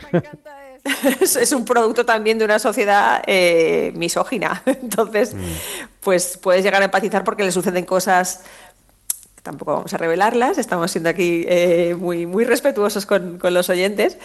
Le suceden pues traumas eh, dolorosos familiares que, que te hacen empatizar con él, pero eso no, no, no deja para que, para que no sigas contemplándolo como, como la, la clase de persona eh, que ejerce una violencia de género y una violencia eh, en general con, con Y vicaria también se intuye en la película. En fin, Sí, bueno, yo eh, sí. voy a decir sin aguarle nada a Janina que hay una escena central en la película que es una asamblea local en la que se decide allí qué se hace con esos inmigrantes ¿no? de los que hablábamos de Sri Lanka que ha sido definida pues, la prensa como una escena magistral porque es un plano fijo y hay mucho, mucha coreografía de diálogo. A mí me pareció que había cosas ahí demasiado obvias que, que- que no mm, hacían pensar mucho al espectador, pero en fin, puedo entender que es una escena eh, vego, no sé, efectista, ¿no? Quiero decir que me parece que es que, que- genera lo que busca, pero a mí yo, yo siempre espero que Mungiu eh, profundice un poco más. Yo creo que hay películas, es lo que define un poco mi festival, que se han quedado muy en la superficie de lo que querían tratar y que no han ido más allá, pero es una opinión. O sea que ahí lo dejamos como tal. Yo es que a mí esa escena me parece que está magistralmente coreografiada y minutada. Sí, sí, sí, por eso lo lo que está. puede suceder en una asamblea general. O sea, en general, en general en las asambleas todos hemos estado en reuniones Como de una escalera de vecinos, efectivamente. Claro, que uno levanta la voz y entonces no se escucha el que está al lado y, y se crean situaciones que son cómicas, pero, pero pasas de una conversación a la siguiente. Entonces está minutado de tal manera que no llega a ser un guirigay como puede ser el- el- la vida real, pero sí que te transmite esa, ese mirar a la derecha, mirar a la izquierda, porque ahora está hablando el que está más al fondo, el que está en, en primer plano, como, como una persona dice algo que, que te, que te impacta porque, porque es totalmente ofensiva, pero luego el, el siguiente dice algo tan absurdo que, que te partes de risa. Entonces se crea pues en el espectador la sensación de estar asistiendo a esa junta Sí, de vecinos sí. y, y- y en cualquier momento poder levantar la mano y poder opinar. Bueno, para los quinóticos y quinóticas que están apuntando eh, todos los títulos, eh, esta yo creo que hay que verla. Por mucho que yo tenga discrepancias, yo creo que a Mungyu hay que verlo en cines. La próxima que vamos a mencionar, que se llama Frère et Sœur, que es hermano y hermana, esta, si te pilla otra al lado de la sala, tampoco hay que matarse, porque es la nueva película de Arnaud de Plechán, que la crítica en general ha puesto fatal. Es verdad que la película yo creo que no acaba consiguiendo su objetivo, eh, protagonizada por Marion Cotillard, una película de relación entre hermano y hermana que, se- que viven distanciados porque, según nos dijo ella en la entrevista, se querían demasiado. Interpretad vosotras, Janina, Begoña, eh, lo que eso significa. Eh, lo dejamos ahí, si os parece. Mm, ya está. Eh, lo digo, estuvimos con Marion Cotillard. Vamos a escuchar un pequeño fragmento de lo que nos dijo en la entrevista, porque ella decía, una frase muy filosófica, que la pantalla del cine salva vidas. movies can sometimes save life. I mean, not my life, but it's saved the way I, I, I- I don't know if without movies I would have found my way of communicating. Bueno, Marion Cotillard siempre es un placer, haga lo que haga. En este caso, la película, no sé si queréis que pasemos de largo, yo diría que sí, pero como digáis vosotras, ¿eh? Paso palabra. Sí, yo también paso palabra. Pues nada, vamos a vamos a 3000 Years of Longing, que es, creo que el título en español va a ser 3000 años esperándote, llegará en septiembre a los cines. Es una revisión de la historia mítica de Aladino y de la lámpara, dirigida por George Miller, el director de Mad Max, eh, Furia en la carretera. De hecho, Tilda Swinton, que es la protagonista en la rueda de prensa, decía, ojalá me hubiera llamado para un Mad Max, ¿no? Pero no. Eh, la llamó para esto. Ella es una espe- experta en narrativa, una intelectual a la que ya iban a un congreso a Estambul. Allí ella en el mercado de Estambul encuentra un frasquito, le da por abrirlo y sale un genio, que es Idris Elba. Y entonces eh, y ellos cuentan un poco la historia, la peripecia de los 3.000 años que ha estado Idris Elba danzando por ahí, cumpliendo deseos o no siempre. Ahora os preguntaré si habéis visto la peli, qué os ha parecido. Sé que Janina sí, porque la vio a mi lado. Eh, pero antes escuchamos a Tilda Swinton que decía, le- digamos, dedicaba esta oda a la pantalla en la rueda de prensa y luego hablaba de lo que significaba trabajar con George Miller. Well, I mean, uh, my my province is not the small screen, but the biggest one possible. I'm proud to say that's my um, flag, and I fly it.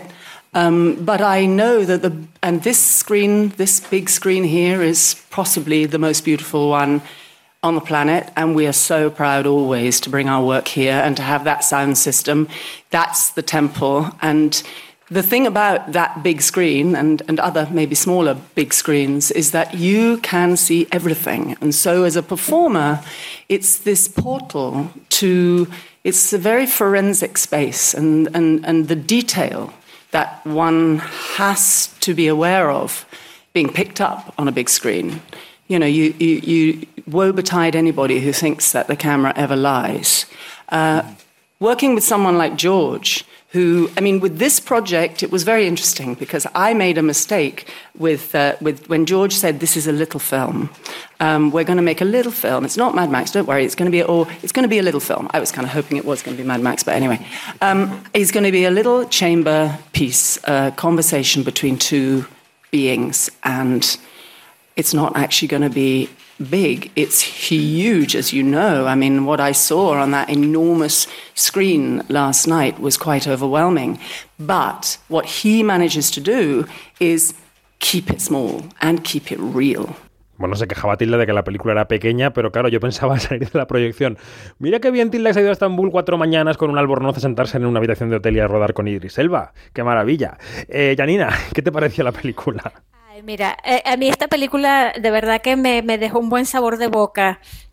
Desde el principio este, sabemos que nos estamos enfrentando o que vamos a ver un, un cuento de hadas, o sea, es, una fábula, pero una fábula que te, que te dice tanto, que te habla sobre el amor, que te habla sobre, sobre, sobre la amistad, que te habla sobre los deseos incumplidos y los deseos cumplidos, con el, el peligro este, que significa desear algo que, que, que está fuera de tus manos. Sí. O sea, es una cosa de verdad tan, pero tan bonita.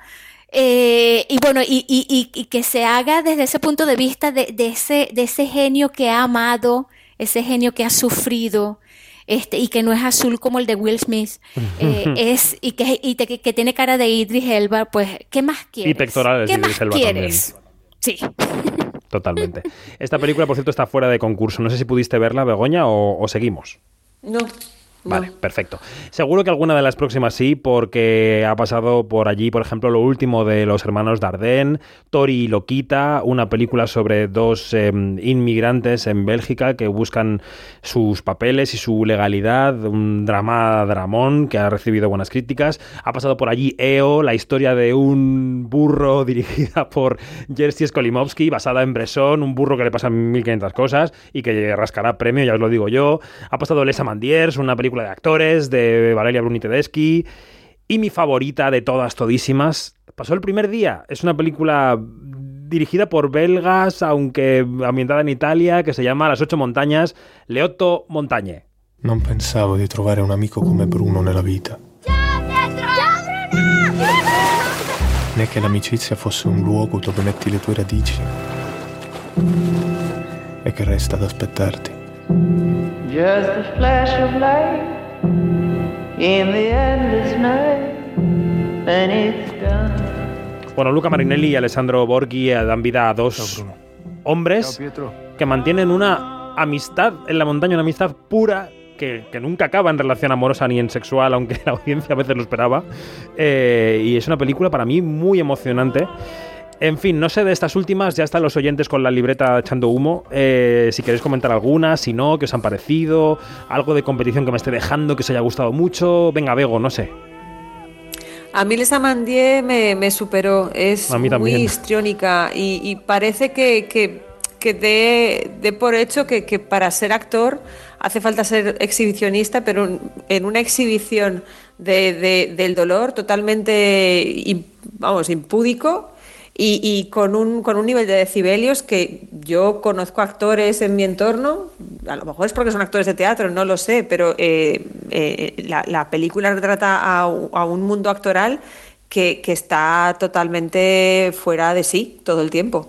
Eh, y eso lo puedes aguantar 10 minutos. Cuando ya llevas una hora mm, viendo a, a sus protagonistas de- de- des- desgarrarse en gritos y, y en llanto, pues mm, ya te digo yo que me resultó cargante. Mm, ya ni de esto algún comentario de las que hemos comentado ahora.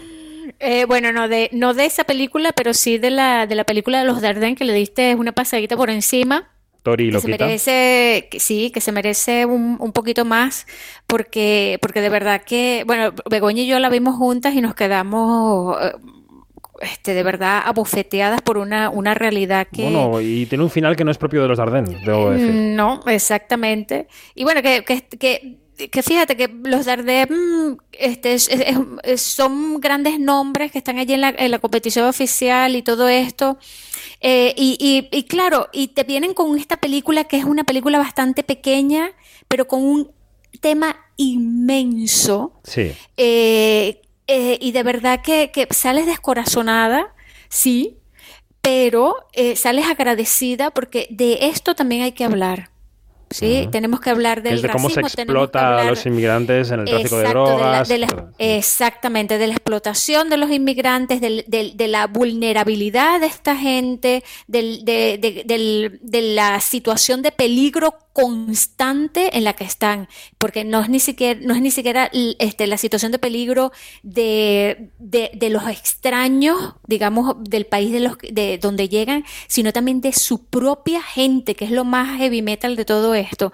Entonces, claro, eh, uf, eh, de verdad que, que salí sofocada de, de esa, de esa realidad tan, tan, bueno, tan arrolladora. Bueno, las principales películas dirigidas por mujeres de competición oficial llegan en este tram- tramo final del festival, de aquí al sábado. El sábado, como todo el mundo sabe, son la, es el palmarés, la palma de oro. Pero ha habido grandes películas de mujeres en secciones paralelas y yo no he podido verlas, pero he oído hablar muy bien al menos de dos. De One Fine Morning de Mia Hansen Love y de Corsage. Eh, mm, ¿Las habéis podido ver? Que, eh, defendedlas, por favor, aquí a capa y espada. Bueno, yo, eh, eh, yo puedo hablar de Corsage. Ujú. Corsage es una película que es una, a ver, es un, es como una fábula porque eh, aunque esté, aunque, aun- aunque esté, está sustentada en, en, la, en, en una investigación profunda sobre, sobre Elizabeth, la, la emperatriz de- del, del Imperio Austrohúngaro, que es la, que es la Sisi que pasó la Sí, historia. sí, eso es. Película Eh, dirigida por Mari Kreutzer, que no lo hemos dicho, por cierto. Exactamente. Eh, pues eh, es una película que, que, que, que habla de, de toda, de toda la asfixia por la que, por la que pasan las mujeres, ¿no? El, el- el título Corset te remite a, a todo, a todo lo que, a, a- a todo esto que el universo femenino, cómo está, met- cómo está, digamos, restringido Los límites. cómo está limitado eso y cómo está encajonado eh, casi sin ninguna posibilidad de, de- de salir, ¿no? De aflorar. Entonces, este, es una película centrada eh, o, o que se desarrolla en el pasado, que es el pasado, en, en- en la trayectoria de Sisi, pero que nos remite a nuestro presente y, y- y además... eh, ¿Y qué tal Vicky de- Janina? Ah, bueno, perdóname. Es que Club de Te Fans. perdono, te perdono. Club de fans. Tú sabes que aquí estamos con los clubes de fans en Quinótico y Vicky se merece otro más.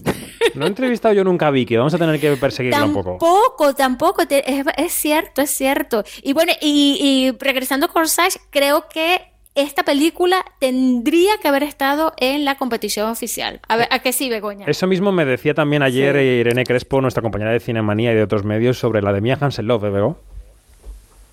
A mí Mia Hansen Love me, os lo he dicho y lo, y lo repito, me, me reconfortó y al mismo tiempo me dejó muy conmovida porque es una película que te está hablando de cómo una, una viuda está, está despidiéndose de su padre que, que tiene una enfermedad degenerativa y al mismo tiempo está dándole la bienvenida al amor. eh, entonces es, es, es como ver pasar la vida es como si, tuviera, si te abrieran la ventana y vieras la vida de, de esta mujer en, en sus paseos, en sus miradas, en su, en su atender al móvil por, por la entrada de un mensaje que puede ser tanto positivo por la parte de, de esa nueva relación que, que se inicia en su vida como negativo por, por el, el- decaimiento de su padre. Y está contado de una manera muy limpia, muy delicada, muy honesta. Eh, ya os digo, eh, era ver la, vida pasar y sobre todo verla con todo el tiempo el, el corazón palpitante, con, mm, pasadas de la tristeza a la ilusión y a la esperanza. Lea Seydoux yo creo que es el mejor papel en el que le he visto nunca. Mm, mira. Y, y, y Lea Seydoux tiene dos papeles en este festival. De, Sí. de la Lady Macbeth podríamos decir que no, no, en, el, no en el sentido literal, sino en, la, en la presencia, ¿no? Es, es, un- es una dama elegante, eh, artista performática en, en la película de Cronenberg. Y aquí es, es una mujer que vive su vida cotidiana sin maquillaje y vemos mucha piel y esa piel que vemos es, es, es la piel de, de- de una persona que desea y que también eh, ama eh, a- al, al que ha sido eh, la presencia masculina más importante en su vida hasta el momento, que ha sido su padre, que también se está, se está marchando. Pues hemos repasado muchas películas. Vamos a celebrar el 75 aniversario de Cannes cantando una ranchera. Me cansé de rogarle, me cansé de decirle que yo sin ella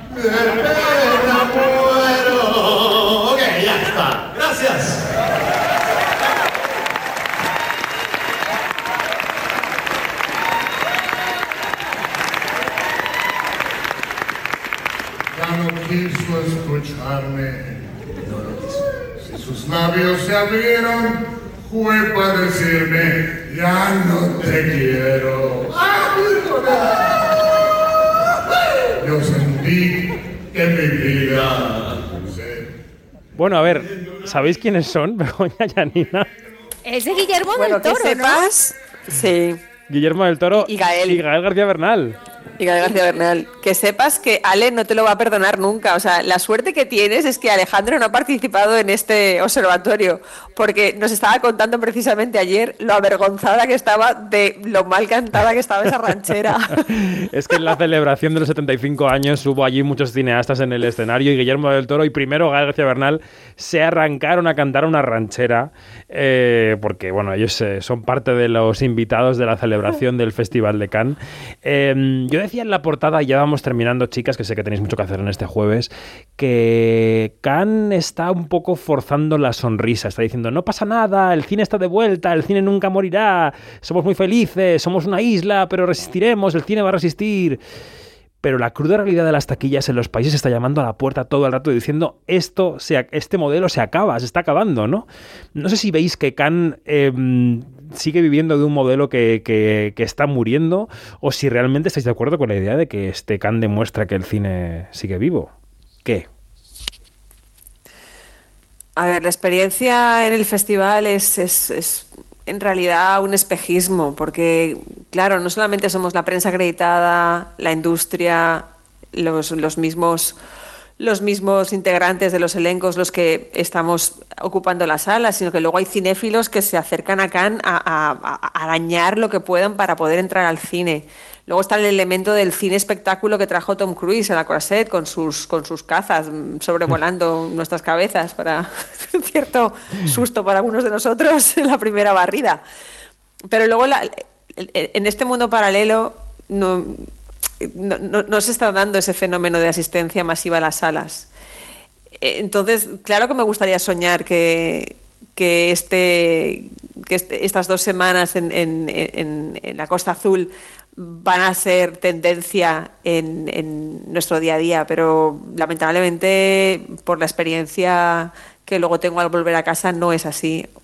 Se está dando también el fenómeno de que Alcarrás y que Cinco Lobitos resulta que están, están llegando a muchísima gente en taquilla, con lo cual lo vivo con estupor, pero, pero, pero qui- quiero pensar Bueno, es de verdad una manera que, optimista. que Cinco Lobitos un poco menos o bastante menos. Es verdad que ha hecho buena media por copia, pero en una taquilla mucho más reducida que la de Alcarrás, que se benefició del empuje de Doctor Extraño también. Entonces, bueno, está, está habiendo dificultades. Eh, Janina, no sé qué op- opinión última de observatorio tienes por ahí. Bueno, definitivamente Cannes está aquí como, se ratifica como, como la cita cinematográfica, pero yo creo que no, que, que, como decías tú, la sonrisa forzada, ¿no? Eh, pero esa sonrisa forzada es como que también tiene, esa sonrisa forzada se tiene que renovar, se tiene que renovar, tiene que abrirse, tiene que, tiene que, que, estar abierta a las transformaciones que estamos viendo por fuera eh, y tiene que aceptar que, que, que vienen otras cosas, que vienen otras cosas que hay que hacerle caso a, o hay que mirar más o darle mm, importancia a nuevos talentos, sobre todo en relación a la, a la, a la presencia de las directoras en, en la en la competición oficial, eh, que esa es una tarea pendiente, pero también, también, también este, tenemos que ver eh, de, eh, cuando, cuando cabe Cannes, cómo, cómo, cómo fue lo del mercado, cómo, cómo se batió el chocolate en el mercado, porque esa es la otra realidad paralela, este, lo que no saben los, los, lo los quinóticas, las quinóticas y los quinóticos es que el mercado de Cannes es uno de los más importantes, si no el más importante de, de, de Europa y hasta del mundo. Entonces, claro, aquí se, se, se venden y se compran películas este, que, que, eh, desde, la, desde dos líneas hasta, hasta ya listas. Claro, pero ahí empieza la queja que nosotros elevamos amargamente a veces aquí en el programa, la queja de que se estrenan 15 películas a la vez cada semana en los cines.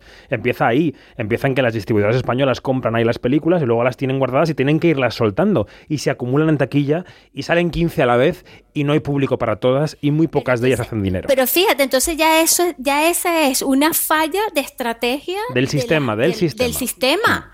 O sea, este, mm, que, que los festivales son importantes, sí, que van a seguir siendo importantes, eso es relativo, eso Mm. lo tenemos que ver. Entonces, claro, ¿por qué? Porque, porque todo cambia, ya estoy como, ya estoy como Jorge Drexler, todo se transforma. Sí, efectivamente. Bueno, Begoña Donat, Janina Pérez Arias, gracias como siempre por el esfuerzo de levantaros, de analizar las películas, de verlo todo, de ser los ojos de Quinótico en Cannes estos últimos días. Y ya, antes de irme, como siempre, esto por lo que me odias, Janina, me deseas la muerte con dolor, es ¿cuál es tu palma de oro? Ay, carajo. Ay, carajo. No, no, no, no. Venga, no, Begoña, dilo tú porque Janina necesita unos No. segundos para pensar. No. A mí me gustaría que ganara Holy Spider, eh, pero también, si ganara Moonky tampoco me importaría. Me gustan mucho las dos. No hemos hablado de Park Chan Wook, eso lo tenemos pendiente. Mm. La he mencionado, la he mencionado, de- pero... pero la, la he gozado mucho. Me parece, no va a ganar tampoco la Palma de Oro, pe- pero me parece una película muy, muy luminosa y, y las dos horas y veinte que están durando, yo no sé por qué, pero hay una media de duración este año que son dos horas y veinte minutos. Sí, no entiendo Se me pasaron volando porque es, eh, es un Hitchcock entretenidísimo. Venga, Pérez, mójese, va. No, bueno, es que todavía nos faltan un par de películas. porque, Que no me eh, pongas excusas. Hasta ahora, es ¿cuál jueves, es la palma de oro? Pero hasta ahora, hasta ahora, Holy Spider Bien. es mi favorita. Venga, os encuentro ahí, os encuentro en esa película. Ojalá gane Holly Spider. Que elijáis una de los que... Seguimos, Yanni. Claro, que elijáis una de las pocas que me han gustado me parece un buen detalle. Estar de acuerdo. Después de darte tanta caña. Janina, Begoña, un beso fuerte, gracias por todo. Un abrazo. Adiós, adiós, Beso. adiós. Hasta pronto, Recordamos que en nuestra web y en nuestro canal de YouTube hay mucho más. Esa entrevista con Tim Roth por Sundown. Entrevistas con el reparto de Stranger Things, que la cuarta temporada llega este viernes a Netflix. Entrevista también con Guillem Clua, guionista de La piel en llamas. Y también estará la que escuchamos ahora con Ángeles González Sinde, que vuelve a la dirección de cine con El Comensal.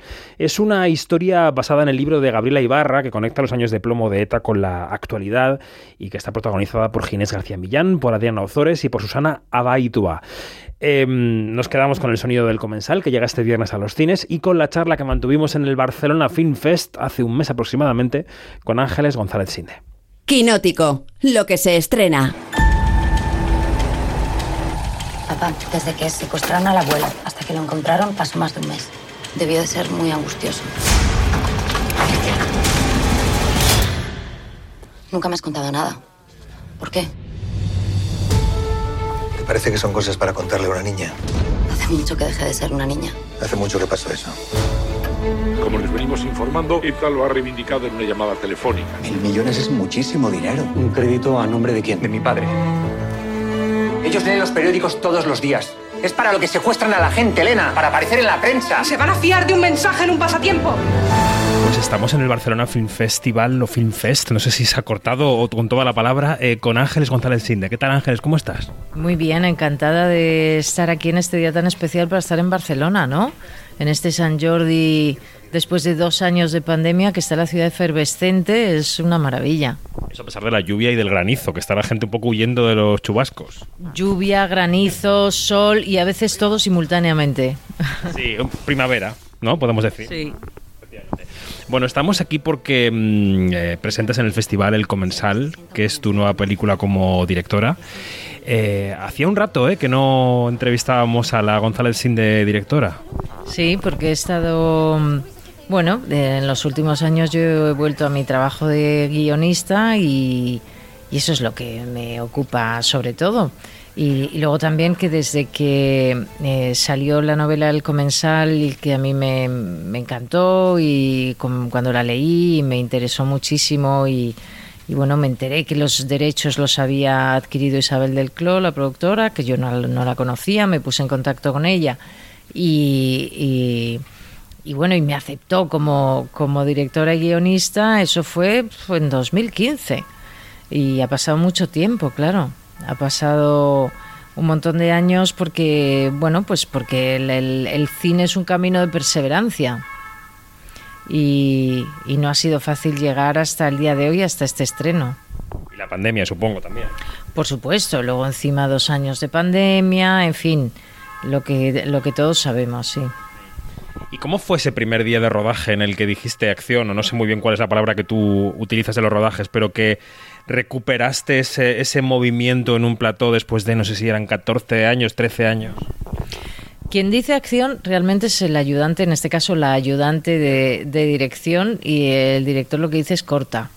Eh, y, y bueno, pues bien, es, es eh, una sensación muy buena. La, la, realidad es que cuando llegas al primer día de rodaje has estado preparando mm, desde hace meses, ¿no? Porque el secreto de, de, poder dirigir una película en tiempo y forma, con, con los tiempos tan cortos que, que, tienes en el cine, las jornadas eh, tan estrictas y el paso marcial que debemos llevar todos para no pinchar, eh, pues lo tienes que llevar muy preparado, ¿no?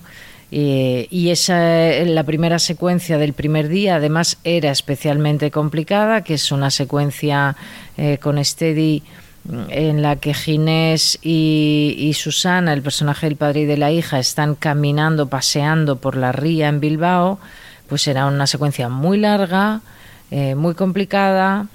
Y, y, la habíamos estado ensayando eh, realmente nosotros eh, días antes y la semana anterior para poder ir llevarlo lo más preparado posible dentro de que en un rodaje tienes un montón de, de imponderables que pueden surgir, claro, pues eso, como ahora que acaba de pasar una ambulancia y ya te chafa la toma, o que se nubla, entonces tienes mitad de secuencia o mitad de plano en, con sol y mitad de sombra y hay que repetir, en fin, todas esas cosas que en una secuencia en exterior pueden, pueden ocurrir, pero bueno, teniendo, yo estaba muy tranquila porque para mí las historias que yo cuento son historias de personajes y el reparto es muy importante, ¿no? Los actores son muy importantes. Hay otros directores que, eh, que son maravillosos, pero que tienen otra manera de contar y otras historias en las que la puesta en escena es eh, lo que manda en mi caso lo que manda es el personaje y el trabajo del actor y todos nos amoldamos a, a las propuestas de los actores y en ese sentido pues teniendo a Adriana Ozores, a Susana Baitu, a, a Ginés García Millán y a Fernando Yagüez pues yo estaba tranquila porque los ensayos habían ido muy bien. Pero volviendo un poco a la pregunta anterior, eh, ¿había mono de rodar? Es decir, ¿tú has tenido estos años la, esa sensación de, jo, esto quiero volverlo a hacer? O ha sido un, un, reencuentro feliz con la dirección, pero que ha surgido por el camino de la película, por el camino del proyecto de la película? No, es un reencuentro buscado y deseado, porque si no, no te metes en ese berenjenal que es dirigir y que es eh, no tirar la toalla, ¿no? Porque hubo en estos siete años del, del 2015 al, al 22, pues ha habido momentos en que podíamos habernos rendido. Por suerte, mis productores no se han rendido y, y seguían creyendo en el proyecto, aunque en diferentes ocasiones parecía que no iba a salir adelante. Eh, entonces, claro que ha sido deseado. Eh, pero bueno, eh, dirigir es una responsabilidad muy grande y, y, en mi caso, por lo menos, pues creo que tenía que estar muy segura de que, de que, de que era un proyecto que al que yo iba a poder aportar y que también me iba a aportar a mí, que era personal, ¿no? Que es algo muy muy personal y esta historia eh, para mí pues eh, pues lo es, reúne muchos requisitos de, de los asuntos que a mí me interesan en la vida, como las familias o las ausencias o el cómo salir adelante cuando te han salido mal las cosas y, y tener fuerza y, mm, para, para, para reconstruirte y reconstruir a lo mejor una relación que está dañada y de todo eso habla el comensal. Pero también es, desde el punto de vista de los personajes, un retrato de una cierta España, de la España que deja atrás el terrorismo de ETA, también de la que la sufrió, porque la película está a caballo entre dos épocas. Sí, eso eh, era para mí importante también, hablar de la transmisión de la memoria y de cómo la memoria eh, o los sucesos que hemos tenido individualmente como familias o también colectivamente como sociedad, eh, no por mucho que los enterremos y no miremos atrás y digamos, bueno, eh, hay que seguir adelante, dejan de estar por ahí. Y eso es lo que, lo que la hija, en este caso, la, tercera generación, le, le, plantea al padre, que aunque tú pienses que yo no he percibido eh, tus eh, carencias o tus inseguridades o tus miedos, mm, los he recibido, los he transmitido y me están afectando porque se están convirtiendo también en mis miedos. O lo afrontamos juntos o, o yo no quiero aguantar esta desestabilización, ¿no? Tendré que buscar la verdad por mi cuenta, que es lo que ella hace, pero me gustaría más encontrar esta verdad acompañada eh, en este caso por, por el padre. Lo que pasa que para el padre él se ha acorazado se ha trincherado mm, para, eh, para sobrevivir porque, bueno, pues él es hijo de una víctima de ETA de los años 70, eh, años de plomo terribles, a su vez luego él eh, es un amenazado que tuvo que marcharse de- del País Vasco y esto sí lo ha vivido la hija en su infancia, pero todos estos recuerdos empiezan a aflorar, pues eso, a, a partir de que eh, muere su madre y ella necesita poner un poco de orden en todo este descontrol que está sintiendo y que no sabe por qué de pronto empieza a tener estas pesadillas y le vienen estos recuerdos y toda esta inquietud de dónde sale, ¿no? Y quiere que su padre la ayude a, resolverlo y su padre no puede afrontarlo, no quiere y tiene otra filosofía de la vida. Pero bueno, me, me parecía que era muy bonita esa tensión, ese pulso entre padre e hija, la verdad. Eh, en este lapso de tiempo de 14 años, eh, digamos que la, la cartelera en la que aterrizó tu anterior película no se parece en nada a la que hay ahora. Ni el panorama, ni, ni siquiera la manera de mirar de los espectadores. Yo no sé si tú esto lo has tenido en cuenta a la hora de rodar, de hacer la historia, o has seguido tu camino igual que lo seguiste hace 15 años. Eh, es cierto que el cine ha cambiado mucho, eh, no tanto el cine como forma de expresión o como arte o como eh, técnica narrativa ¿no? de hechos que afectan a las personas, sino como eh, el, panorama, el panorama de cómo se financia una película, eh, dónde se exhiben las películas, eh, qué hace que una película sea viable o no sea viable, qué historias son atractivas para el público y qué historias no, y que los dramas o el tipo de cine eh, más para un público más adulto, que es el que yo hago, el que yo he escrito para mí o para otros directores a lo largo de mi carrera, pues ahora está más desplazado, ¿no? Hemos eh, vivido unos años en que es eh, importante, hay que darse codazos para llamar la atención de los espectadores, para tener un hueco en la cartelera, por una parte en las salas, que cada vez hay menos, y por otra parte eh, en las eh, pantallas de nuestros móviles, de nuestros ordenadores o de nuestros Smart TV, cuando decidimos voy a ver una película, ¿qué, ver- qué película veo, no? Eh, ¿Cómo te haces hueco ahí? ¿Cómo consigues que se entere el espectador de que, de que existes? Pues eso claro que ha cambiado muchísimo y claro que hay que... eh, eh, adaptarse, por supuesto, a, lo- a los eh, tiempos cambiantes, porque el, el cine no es como la literatura eh, o como la pintura, que a lo mejor con llegar a poca gente eh, es suficiente. El cine necesita, para ser rentable y para poder existir, pues es un arte de masas. Entonces necesitas llamar la atención de muchos espectadores. Y, y sí, sin duda eso, eso ha cambiado y, y, y, bueno, hace que, por ejemplo, los arranques de las películas sean muy importantes, porque cuando estamos todos, lo sabemos como usuarios, cuando te pones a ver una peli en tu casa, como no te enganche así pronto al principio, pues no le das más oportunidades, ¿no? Nuestra paciencia se ha cortado también. Entonces todo eso, pues sí, se tiene, se tiene en cuenta, por supuesto, a la hora de escribir. Todo esto sobre el presente, que no es poco, pero y sobre el futuro, porque tienes mucha experiencia también por tu trabajo no estrictamente cinematográfico en el pasado. Has, has explorado mucho los contactos con el sector. ¿Qué crees que va a pasar? ¿Qué adivinas que va a pasar? Las salas están sufriendo mucho, como estás comentando, cada vez hay menos y cada vez hay más estrenos en todas partes. Una persona interesada en el cine o en la serie se puede enfrentar con 25 o 30 estrenos todas las semanas en diferentes soportes. ¿Cómo crees que va a evolucionar esto en los próximos 5 o 10 años? ¿Qué intuyes?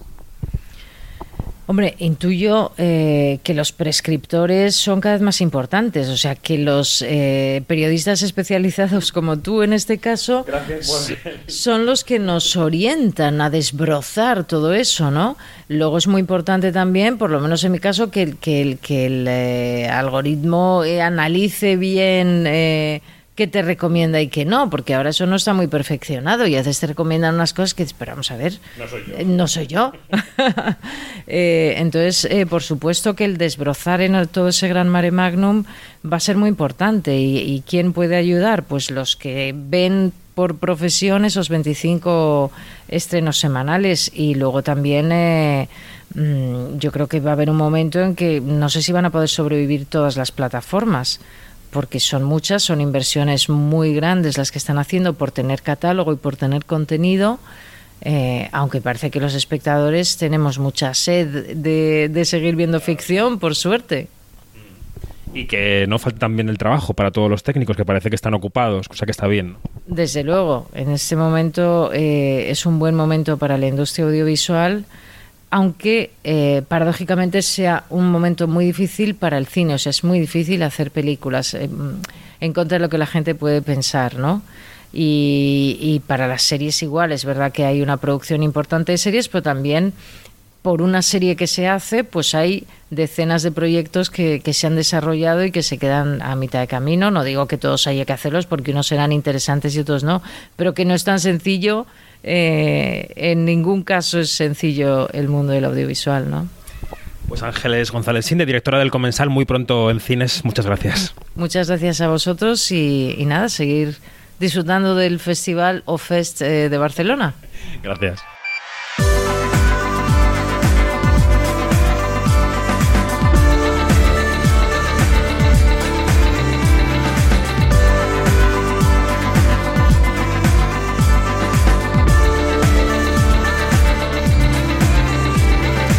Nos vamos, más información en nuestras redes sociales donde somos arroba quinótico, primera con K y segunda con C, en nuestra página web quinótico.es y en nuestro canal de podcast y de YouTube, donde se pueden encontrar algunas de las entrevistas en vídeo, os las hemos contado antes, no me voy a repetir.